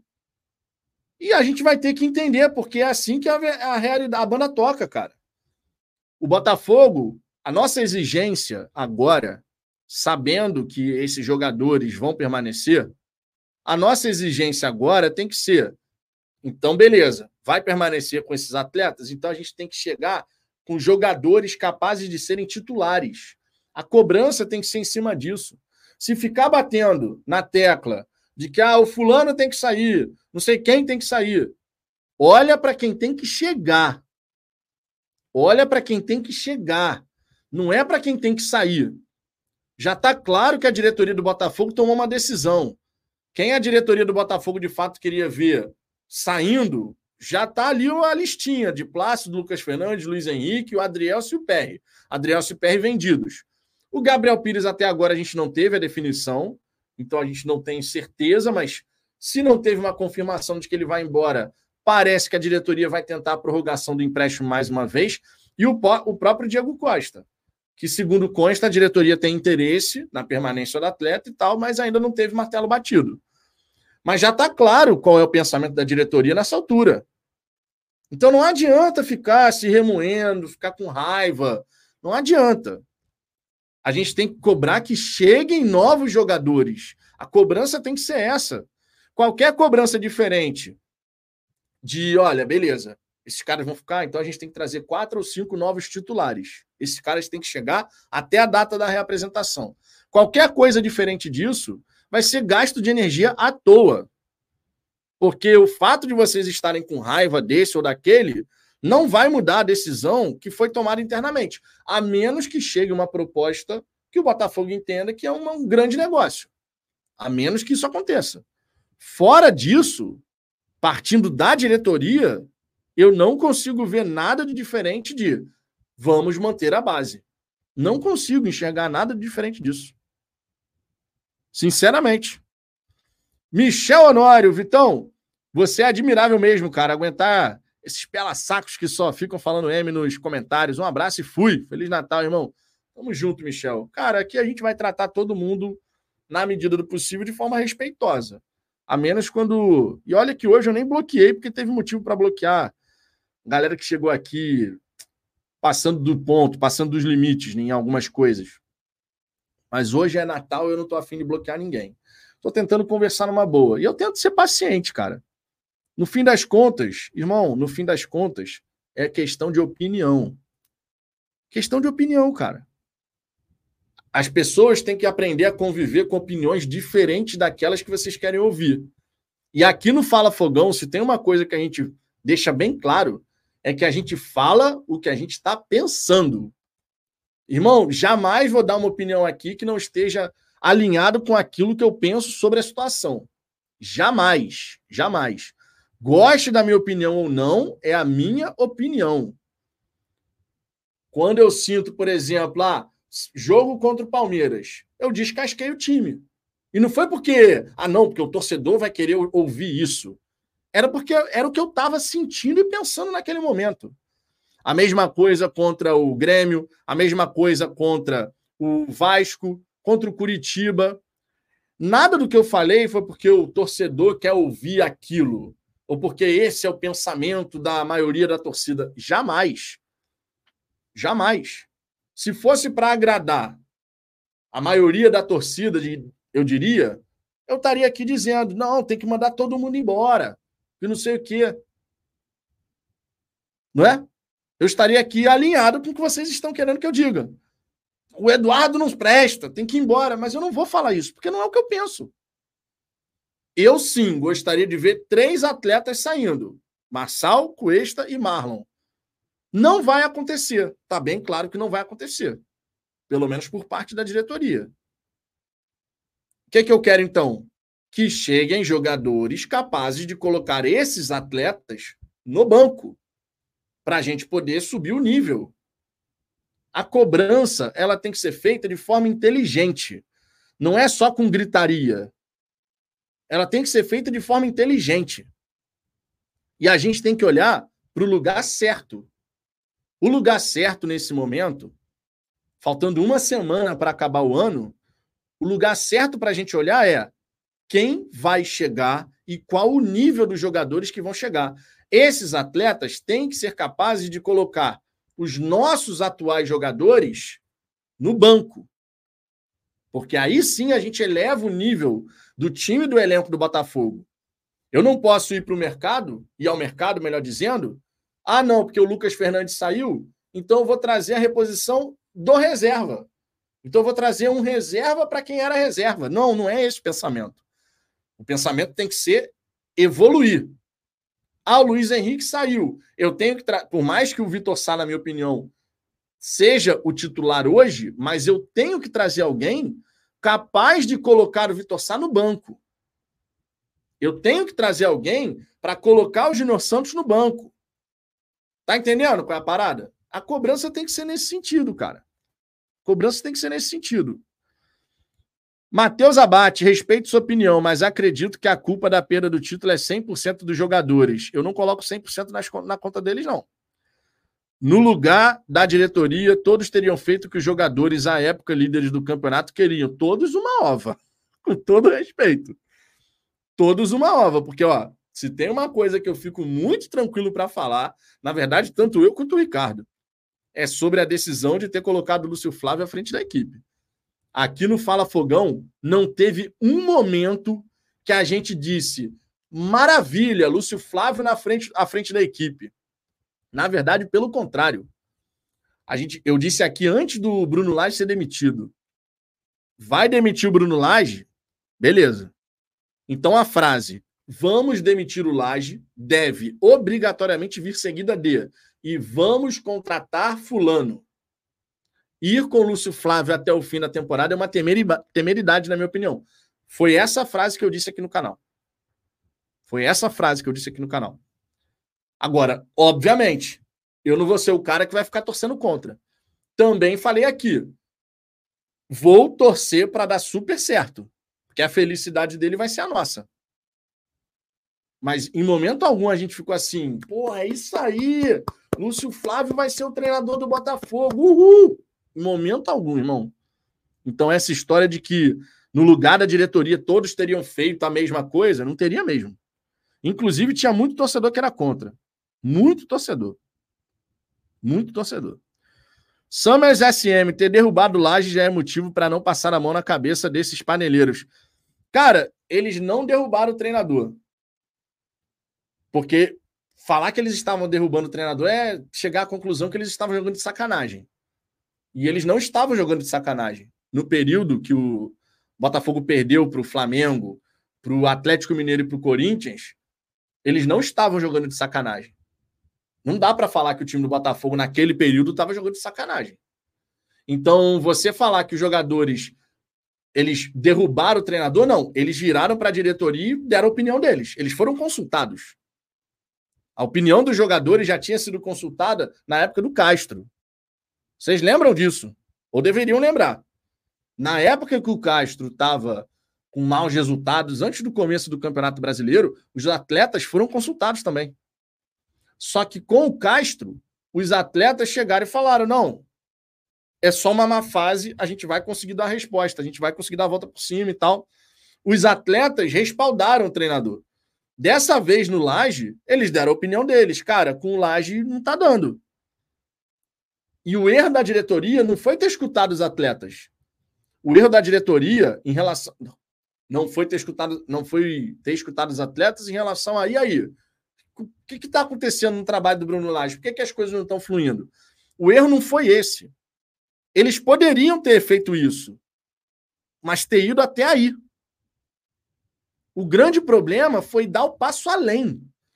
Além de escutar a opinião dos atletas sobre o trabalho do treinador, eles aceitaram a sugestão dos atletas. Ou seja, teve uma inversão da hierarquia nessa história. Eu, como diretor, eu poderia chegar para os atletas e aí, o que está rolando e tal? Ah, não. Ah, ó, mas a gente pode ir com o Lúcio Flávio. Não, não, não. Vocês estão dando a opinião de vocês sobre o atual treinador.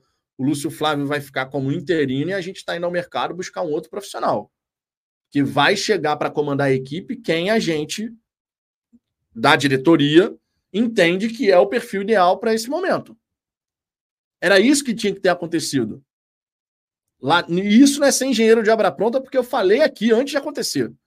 Então não é ser engenheiro de obra pronta. Ir com o Lúcio Flávio era uma temeridade, ponto. E no fim das contas acabou dando errado. Mas não era para ser surpresa dar errado. Surpresa seria tudo encaixar. Porque o Lúcio Flávio nunca foi treinador. E num momento tão importante, o Botafogo abraçou a ideia de colocar um cara totalmente cru e inexperiente comandando o time. Alguém lá dentro assinou embaixo essa. E quando eu digo alguém lá dentro, eu não estou falando do texto, porque o texto, no fim das contas, é que assinou. Mas alguém lá dentro, no trato com o texto, falou: é isso aí, vamos fazer. O Mazuco já tinha trabalhado com o Lúcio Flávio na época do Curitiba. Lúcio Flávio ainda era jogador, o Mazuco era diretor de futebol. Alguém chegou para o texto e falou: pô, não, Lúcio Flávio, muito bom profissional, tá sempre dedicado, tal, não sei o quê. Os jogadores gostam dele, sabe? Esse papo que deve ter rolado. Então, irmão. Ó, o Wanderson Galdino, amigos, valeu, belo bate-papo aí, desculpa qualquer coisa. Botafogo deixa louco. Então, tá tranquilo, Wanderson. É porque, cara, eu entendo a, a frustração de todo mundo. Eu entendo, de verdade. Mas, cara, no fim das contas, são visões de futebol. Você tem a sua visão, eu tenho a minha visão, e são opiniões. Em algumas a nossa opinião vai convergir, em outras não. Em outras você vai ter uma opinião de repente mais radical e eu vou ser mais ponderado. Ou então eu vou ter uma opinião que vai numa direção e você fala: não, isso aí não dá, isso não tem como, isso é normal. A gente tem que entender que essas coisas são normais. Só que hoje em dia a gente, infelizmente, vive numa sociedade onde a opinião distinta, diferente da minha, muitas vezes ela é tratada como uma coisa absurda. Às vezes é absurdo mesmo, mas não é o caso aqui. Aqui a gente está tratando de de, de, de, de, futebol, cara. E futebol é questão de visão, muitas vezes. O Adriano Chagas, Vitão, o elogio do Caçapa influenciou na decisão? Eu nunca fui a favor de demitir o Laje para colocar o Lúcio Flávio. Cara, o Caçapa ele elogiou o Lúcio Flávio, dizendo que o Lúcio Flávio foi muito importante na passagem dele pelo Botafogo, e eu acredito de fato que tenha sido. O Caçapa não conhecia os atletas. Quem tinha mais conhecimento sobre os jogadores era o Lúcio Flávio.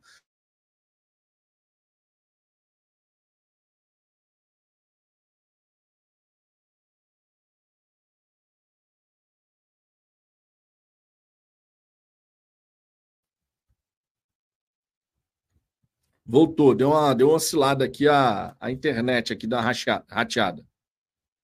A internet deu uma rateada, mas voltou, não voltou? Agora não piscou a luz, não. Agora foi a internet só. A internet aqui deu uma oscilada. Voltou? Só preciso saber se vocês estão me ouvindo. Voltou? Tá, beleza. É... Já até esqueci o que eu estava falando. A internet aqui deu uma rateada, o sinal tá fraco aqui. Tá? Rapaz, já tô aqui a 1 hora e 41. Não esperava por isso. Mas vamos embora, vamos em frente aqui. Que faz barata Lúcio Flávio como assistente é até ok. Ah, agora eu lembrei. Mas não tem perfil para ser técnico de profissional. É exatamente isso, cara. Uma coisa é você ter o Lúcio Flávio na posição de auxiliar. Você não é o decisor final. Você não é o chefe. Você sugere as coisas, você faz observações para que o treinador tome a sua decisão. Isso é um trabalho completamente diferente de você ser o cara que está ali, tem que analisar, recebe a informação e você toma a decisão. Eu não posso afirmar, nem tenho como dizer que não aconteceu, mas vou colocar só uma hipótese. Só uma hipótese. Carly, zagueiro. Muitos anos atuando como zagueiro, xerifão, sei o quê.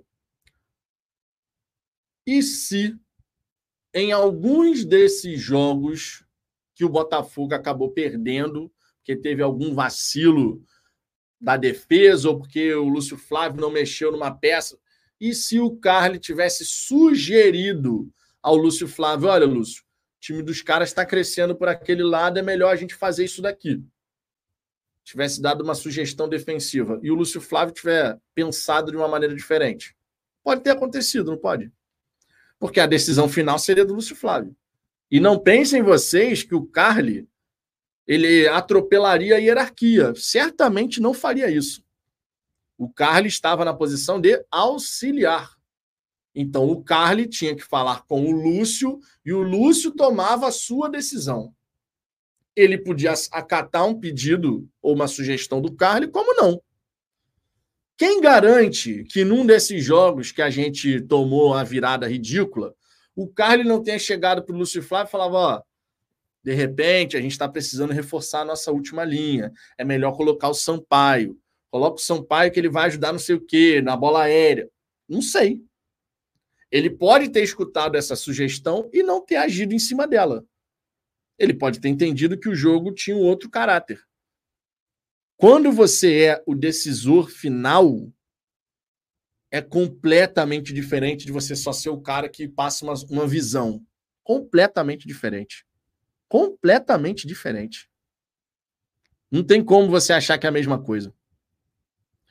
Marcos, fala Fogão, saudações. Estou com esse perfil aqui porque o meu vou criar um canal do Botafogo e gostaria da sua ajuda. Acompanhe suas lives e vídeos. Parabéns. Sou Vitinho, moro na Zona Norte. Feliz Natal. Cara, primeiramente, Feliz Natal para você e sua família. E em segundo lugar, irmão, vai na fé. De verdade. Cria o canal, se dedica, cria uma rotina de conteúdo. Inclusive, aqui no Fala Fogão 2024 vai ter várias novidades. Tá? A gente vai voltar com, com assim, já conversei. Você sabe que quando tem filho, irmão, a chegada da Luna aqui mexeu completamente na, na nossa agenda de trabalho. Então, para produzir mais conteúdo e tal, para me dedicar mais em certas questões. Ficou difícil, mas para 2024, para 2024 a gente vai ter as resenhas, vai ter vídeo, vai ter análise tática, análise pré-jogo coletiva, pós-jogo, vai ter análise, análise individual, vai ter muita coisa legal, muita coisa legal. Vou fazer um, os investimentos em uns softwares de que dá acesso a certas, certas informações para trazer aqui para vocês. Então, sobre a questão de você produzir um conteúdo sobre o Botafogo, um canal sobre o Botafogo, cara, a palavra-chave é dedique-se. De verdade, crie uma rotina. Aqui no, no, nosso canal, você sabe que a gente tem a rotina, as lives na hora do almoço, 10 da noite, não sei o quê. Crie uma rotina, se dedica e vai melhorando aos pouquinhos, cara. Vai melhorando iluminação, vai melhorando qualidade de som, cenário vai melhorando aos pouquinhos e vai se dedicando, porque dá trabalho pra caramba, não pense vocês que não. Dá realmente muito trabalho para você poder manter um canal tem que se dedicar, tem que estar o tempo inteiro ali ganhando, perdendo, empatando, tá revoltado, não tá revoltado, não importa. Você tem que estar ali porque a galera acompanha o trabalho e você acaba criando uma relação com todo mundo que está na audiência. Então, cara, palavra-chave é dedicação. Assunto acaba tendo, mas tem que se dedicar, porque se realmente se não tiver dedicação, esquece. Que aí você começa, mas você acaba não dando sequência. Mas dedique-se de verdade. O Gerson Luiz, Lúcio Flávio indicou. O Carlos Alberto Alcaçapa, quando assumiu, não utilizou. Que é uma curiosidade, inclusive, né? Ele, o Carlos Alberto, ele entrava bem tal, mas o Carlos Alberto foi preterido o tempo inteiro por vários treinadores, o tempo inteiro. Aí o Lúcio Flávio dá a sugestão para o Caçapa, a, a sugestão surte efeito, mas realmente, depois com o próprio Lúcio Flávio, a coisa foi para um caminho completamente diferente. Marlon Silva, se nem com 13 pontos o time tem a capacidade de vencer o campeonato, o Botafogo nunca vai disputar tete a tete um campeonato desse naipe. Cara, não dá para falar isso. Não dá. Eu entendo qual é a lógica que você está utilizando, mas não dá, cara. Outros times mundo afora já passaram por uma situação parecida com a do Botafogo. Não igual, porque nessa vantagem de 13 pontos realmente foi algo inédito. Mas você já teve times com 12 pontos, 11 pontos, 10 pontos, 9 pontos, 8 pontos, vários exemplos. Até o Real Madrid está nessa lista de times que abriram uma ampla vantagem e depois perderam o campeonato. Infelizmente aconteceu. Agora, a gente tem que tirar as lições necessárias desse caso. E é por isso que eu estou batendo aqui nessa tecla. Quando eu vejo ainda torcedor revoltado e gastando energia descendo a marreta nos jogadores que vão permanecer, eu entendo que isso é gasto de energia desnecessário nessa altura do campeonato. Porque esse período já passou. O período agora é da gente olhar quem vai chegar. Não dá para gastar energia querendo que esse e aquele ainda vão sair, porque a diretoria já deu o recado. A gente já decidiu quem vai sair, a base vai ficar e a gente vai reforçar. Logo, a nossa energia ela tem que ser direcionada para o ponto chave, que são os reforços, são as contratações. Contratações que nos permitam elevar o nível da equipe titular e das opções disponíveis. Se alguns dos titulares desse ano virarem reservas em 2024, significa dizer que chegaram jogadores que são melhores do que a gente teve em 2023 seria evoluir. Então a gente tem que entender qual é a luta que a gente tem que travar. O, pa... o período de reclamar a saída desse daquele já passou. Agora a gente tem que querer a chegada dos reforços. É definir o alvo, cara. E na minha opinião, o alvo é esse. O alvo é esse. O alvo é a chegada de grandes jogadores, de bons jogadores que coloquem alguns dos titulares desse ano no banco. Para mim é isso. O José Roberto, repito, amo meu Palmeiras, passamos a mesma coisa em um campeonato brasileiro de pontos corridos. Então é mudar a chave, foco em 2024. Foi em 2009? Foi em 2009, José, que aconteceu? Foi em 2009 que o Palmeiras acabou perdendo? Marcos Vinícius, meu amigo, você está querendo justificar essa pipocada histórica. Irmão, onde é que você está vendo isso? Onde é que você está vendo tentativa de justificar a incompetência que a gente teve para confirmar essa taça? Eu fico, eu fico impressionado de vez em quando, eu não vou negar, não. Eu fico impressionado de vez em quando como tem torcedor que não faz a mínima questão de escutar o que está sendo dito. De verdade. Tem uma galera que não faz esforço para escutar o que está sendo dito. Onde que eu estou justificando a incompetência que a gente teve? Porra. Aí fica foda, né? Aí, aí é complicado. E aqui a galera confirmando que foi em 2009. É, 2009 o Palmeiras realmente. Ninguém quis ganhar aquele campeonato brasileiro, o Flamengo acabou ganhando, porque o Flamengo saiu lá de baixo e foi galgando posições, galgando posições. No fim das contas, foi campeão brasileiro que ninguém realmente queria ganhar o, o campeonato. Faartes. Leila investiu 30 milhões na base do Palmeiras. Está colhendo os frutos. E os. Peraí, que pulou aqui. Cadê, cadê? Aqui. E agora estão com uma nova promessa lá. Dizem que o moleque é até melhor que o Hendrick. Parabéns, Leila. Isso aí tem muito dedo do Abel Ferreira, tá? O Abel Ferreira, uma vez, ele deu uma entrevista dizendo que se fosse para a base do Palmeiras evoluir, que vendessem o destaque da equipe principal, mas que pegassem essa grana e investissem na categoria de base. A base do Palmeiras evoluiu muito num trabalho que começou antes do Abel Ferreira mas que teve todo o apoio do treinador para que o Palmeiras de fato pudesse dar melhores condições para o desenvolvimento de novos talentos.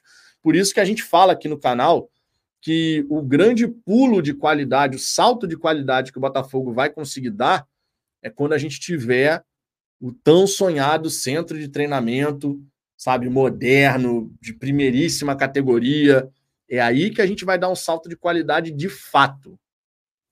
O Cefat atende a base do Botafogo, mas todo mundo sabe que não é a estrutura mais adequada. Quantas e quantas vezes a gente vê uma transmissão na Botafogo TV de um jogo da base e, pô, meu irmão, o campo do Cefat está impraticável. Impraticável. Então, assim, não é o melhor lugar. Não é o melhor lugar. Então, a gente precisa dar esse salto de qualidade. Precisamos. Edmar Ferreira, galera, eu também estou pé da vida, mas tenho que olhar para frente. Agora eu não posso jogar toda a culpa no Textor. Ele só tem dois anos de SAF e cobra a falta do, do título. Como é? E cobra a falta de título. Aí é demais. Ah, sim. A SAF não é responsável. Eu, eu resumo a história dessa maneira. A SAF ela não é responsável pela falta de um título nacional ou internacional desde 1995. Ganhamos 95, depois disso não teve mais nenhum título nacional ou internacional. Então a SAF, ela não é responsável por todos esses anos, mas ela é responsável pelo período que aqui se encontra. A perda do título brasileiro de 2023 é uma responsabilidade da SAF. Então a gente tem que atribuir a responsabilidade ao período em que a SAF passou a de fato estar tá aí. E as cagadas que foram realizadas ao longo desse segundo turno, a SAF tem responsabilidade. Não dá para falar só que é dos jogadores. Por isso que eu já disse aqui, eu não coloco a culpa 100% nos jogadores, que não é, cara. A diretoria também tem culpa. A diretoria também tem. Bastante, inclusive. Né? É, mídia palmeirense. Paulo Nobre renovou toda a base. Abel não tem tanta influência, não. Então, a influência do Abel é nessa questão de incentivar investimentos junto à diretoria. Quando Abel Ferreira deu uma declaração dizendo que, que se venda um atleta nosso, destaque nosso do profissional, mas que se invista na base. Ele está mostrando apoio, cara. Não tem como você falar, porque normalmente o treinador ele tem a cabeça completamente diferente. O treinador ele pensa o quê? No dele. Qual é o dele? Profissional. Então, se a base está isso e aquilo, pô, vai tirar. Ah, vou, vou incentivar a venda de um atleta destaque do profissional para investir na base. O Abel fez isso. Então, a influência é mais nesse quesito de apoiar mais investimentos, mesmo que tenha que abrir mão de algum atleta importante no profissional. Que a venda gere recursos para isso, é nesse quesito. A base hoje do Palmeiras é uma das mais fortes do país uma das mais fortes do país e que mais revela, junto do Santos e do Fluminense. São as três bases principais aí do futebol brasileiro nesse momento. O Felipe Tavares, próximo passo da base é construir um CT próprio, só para a base. É, no, no caso do Botafogo, a ideia seria ter um centro de treinamento integrado. Agora, resta saber quando que o Texto vai conseguir o tal do terreno porque está esperando uma situação de doação do terreno da prefeitura, só que a prefeitura, para poder doar esse terreno, esse terreno tem que passar para ela. É meio complicado o problema. Marcos Vinícius, amigo, eu estou vendo você falar como se fosse algo normal. Cara, irmão, onde que eu estou falando que é algo normal? foi de uma incompetência sem tamanho, irmão. Só que a gente não pode ficar vivendo eternamente dentro desse brasileiro de 2023, cara. A gente vai ter que olhar para frente. É apenas isso. E é um fato. Se tu quiser ficar eternamente remoendo 2023 e relembrando 2023, você está no seu direito. Eu não vou falar que não. Nem vou tentar mudar a sua ideia em relação a isso. Agora, eu não estou tratando a perda do título com normalidade. Eu só estou deixando claro, a gente tem que aprender com os erros, tem que criar casca para não repeti-los. Porque se você não aprende com seus erros, você tende a repetir no futuro. E isso não pode mais acontecer. Agora, não tem essa de tratar com normalidade, cara. Nenhum botafoguense em sã consciência vai tratar com normalidade. Agora, eu não vou ficar aqui para sempre remoendo 2023, cara. Primeiro que não vai me fazer bem, pensando na minha própria saúde, porque os sentimentos que a gente teve nessa derrocada do Botafogo foram os piores possíveis. E eu não quero ficar remoendo. É claro que eu ainda penso nisso. Outro dia, foi ontem, eu estava indo na rua, aí estava vendo vi um torcedor do Fluminense passando com a camisa, e me veio à mente. Eu falei: caraca, meu irmão, o Fluminense foi campeão da Libertadores e o Botafogo entregou um título. É claro que isso ainda passa pela minha mente, mas, cara, na hora de analisar, na hora de falar sobre, eu não vou ficar trazendo isso aqui como algo que vai estar em primeiro plano na minha cabeça. Senão a gente vai sempre contaminar qualquer avaliação que se faça. Sempre, sempre. Porque vai, 2023 vai vir, a raiva bate, Aí é difícil, cara. Então é só nesse quesito. Mas não tem essa de normalizar. Não existe essa história. Não existe. Não tem como você normalizar. É, deixa eu ver aqui o PH, mas quando a Abel falou isso, a base do Palmeiras já tinha ganho a Libertadores e o Hendrick já estava lá. São anos de investimentos para se chegar numa base forte, coisa de 10 anos. Ah, isso com certeza. Isso daí com certeza. Deixa eu ver aqui o Douglas Barros. Fora a paciência da Abel, a opinião pública implorando pela entrada do Hendrick de forma efetiva em 2023. Ele fez a transição correta e colheu os, os, os, louros. Pô, o Abel Ferreira ele conduziu a transição do Hendrick certinho.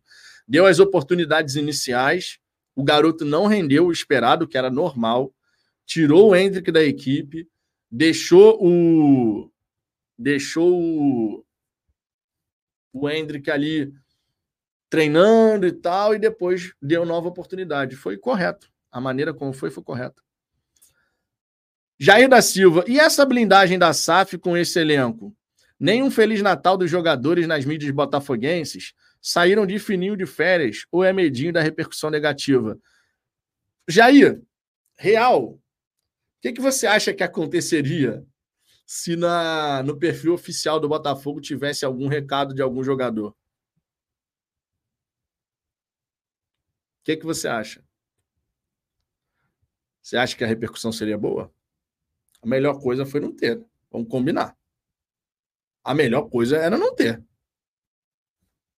Já basta o próprio Botafogo, que em vários momentos, nesse fim de ano, estava fazendo as publicações com a maior normalidade do mundo. Se você ainda colocasse recadinho de jogador, irmão, pelo amor de Deus, cara. Porra, não ia dar certo isso, cara. Aí, nesse caso, foi a decisão correta. Foi a decisão correta. Não tem como, cara. Sérgio Mello, essa live é do Palmeiras. Vamos falar de Botafogo. Irmão, eu tô aqui há duas horas, Sérgio. Aí, porque a gente faz um micro comentário relacionado ao Palmeiras. A live é do Palmeiras. Pera lá, Sérgio, calma. Pô, já passou o Natal, mas o espírito natalino pode continuar, né?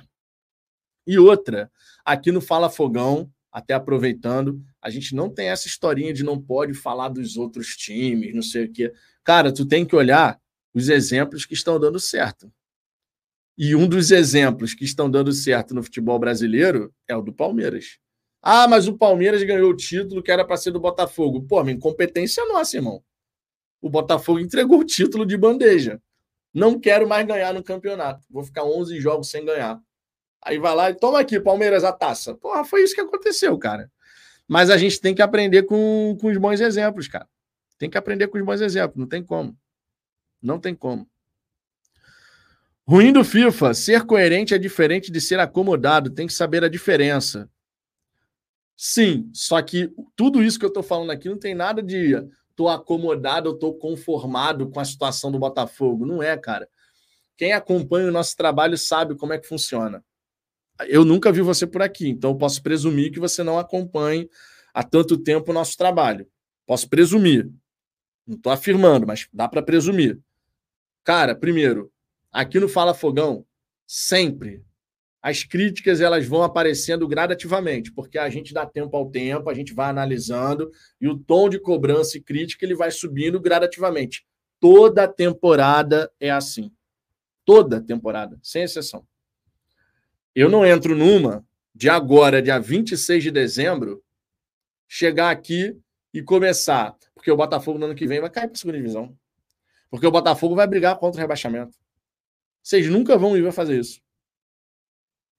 Primeiro, porque eu não acredito nisso. Segundo, porque tem tanta coisa ainda para acontecer. Eu não sei qual, qual vai ser a temporada 2024. Eu espero que seja uma ótima temporada, que a gente possa dar uma resposta em relação ao que aconteceu em 2023. Já tem torcedor que crava. O Botafogo vai brigar contra o rebaixamento. Eu acho uma loucura isso. E de repente a pessoa que está me ouvindo falar também vai pensar que é uma loucura. Mas é assim, cara. Agora não tem essa de conformismo a gente cobra o que tem que cobrar. O ruim do FIFA foi para outro cara, foi para você não, Vitão. Quando for assim, vocês especifiquem na mensagem, porque quando não tem mensagem direcionada aí no chat, quem lê aqui pensa que é para a gente que está falando, pô. Mas tá tranquilo. Aproveitei e passei o recado também.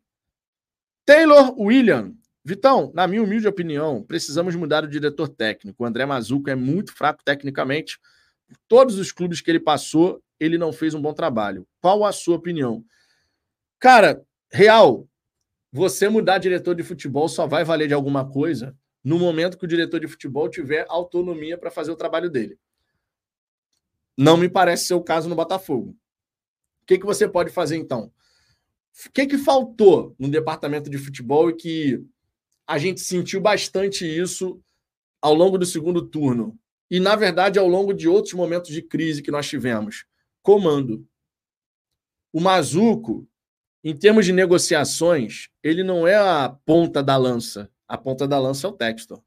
O Mazuco faz contatos, oferece aqui a proposta, faz os primeiros, né, o primeiro relacionamento, mas quem assina embaixo é o Textor. E, segundo consta, essas negociações que estão envolvendo cifras, como a do Christian Medina, 7 milhões de dólares, o Textor está participando direto. Então, no quesito contratações, eu não posso apontar o dedo para o Mazuco, eu tenho que apontar o dedo para o Textor. Pelo menos eu penso assim. Isso não significa dizer que o Mazuco não tem nenhuma responsabilidade, mas a responsabilidade maior é do Textor. E ele próprio já falou sobre isso. Temos um orçamento para transferências e ninguém vai me dizer como usá-lo. Palavras do Textor. O Textor assina a contratação no fim das contas. É ele que dá o ok, o aval final. Agora, na parte de comando aqui no Brasil, em relação à área do futebol, a gente teve um trabalho bem aquém em 2023. Por isso, inclusive, a gente teve essa anarquia, digamos assim, dos atletas do Botafogo. Por isso. Faltou comando. E talvez essa não seja a do Mazuco. Porque em outros momentos de dificuldade, onde estava existindo uma crise, o Mazuco também não se, se colocou ali, não botou a cara. Na época do Castro, quem tomava porrada sozinho nas coletivas era o Castro. Na época do, do Lúcio Flávio, a mesma coisa. O Mazuco só foi falar, meu irmão, o Mazuco falar, aparecer e falar na, numa coletiva, pedir a palavra inicial, é um parto. E talvez não seja dele. De repente, o Botafogo precisa de alguém para dividir essa responsabilidade com o Mazuco.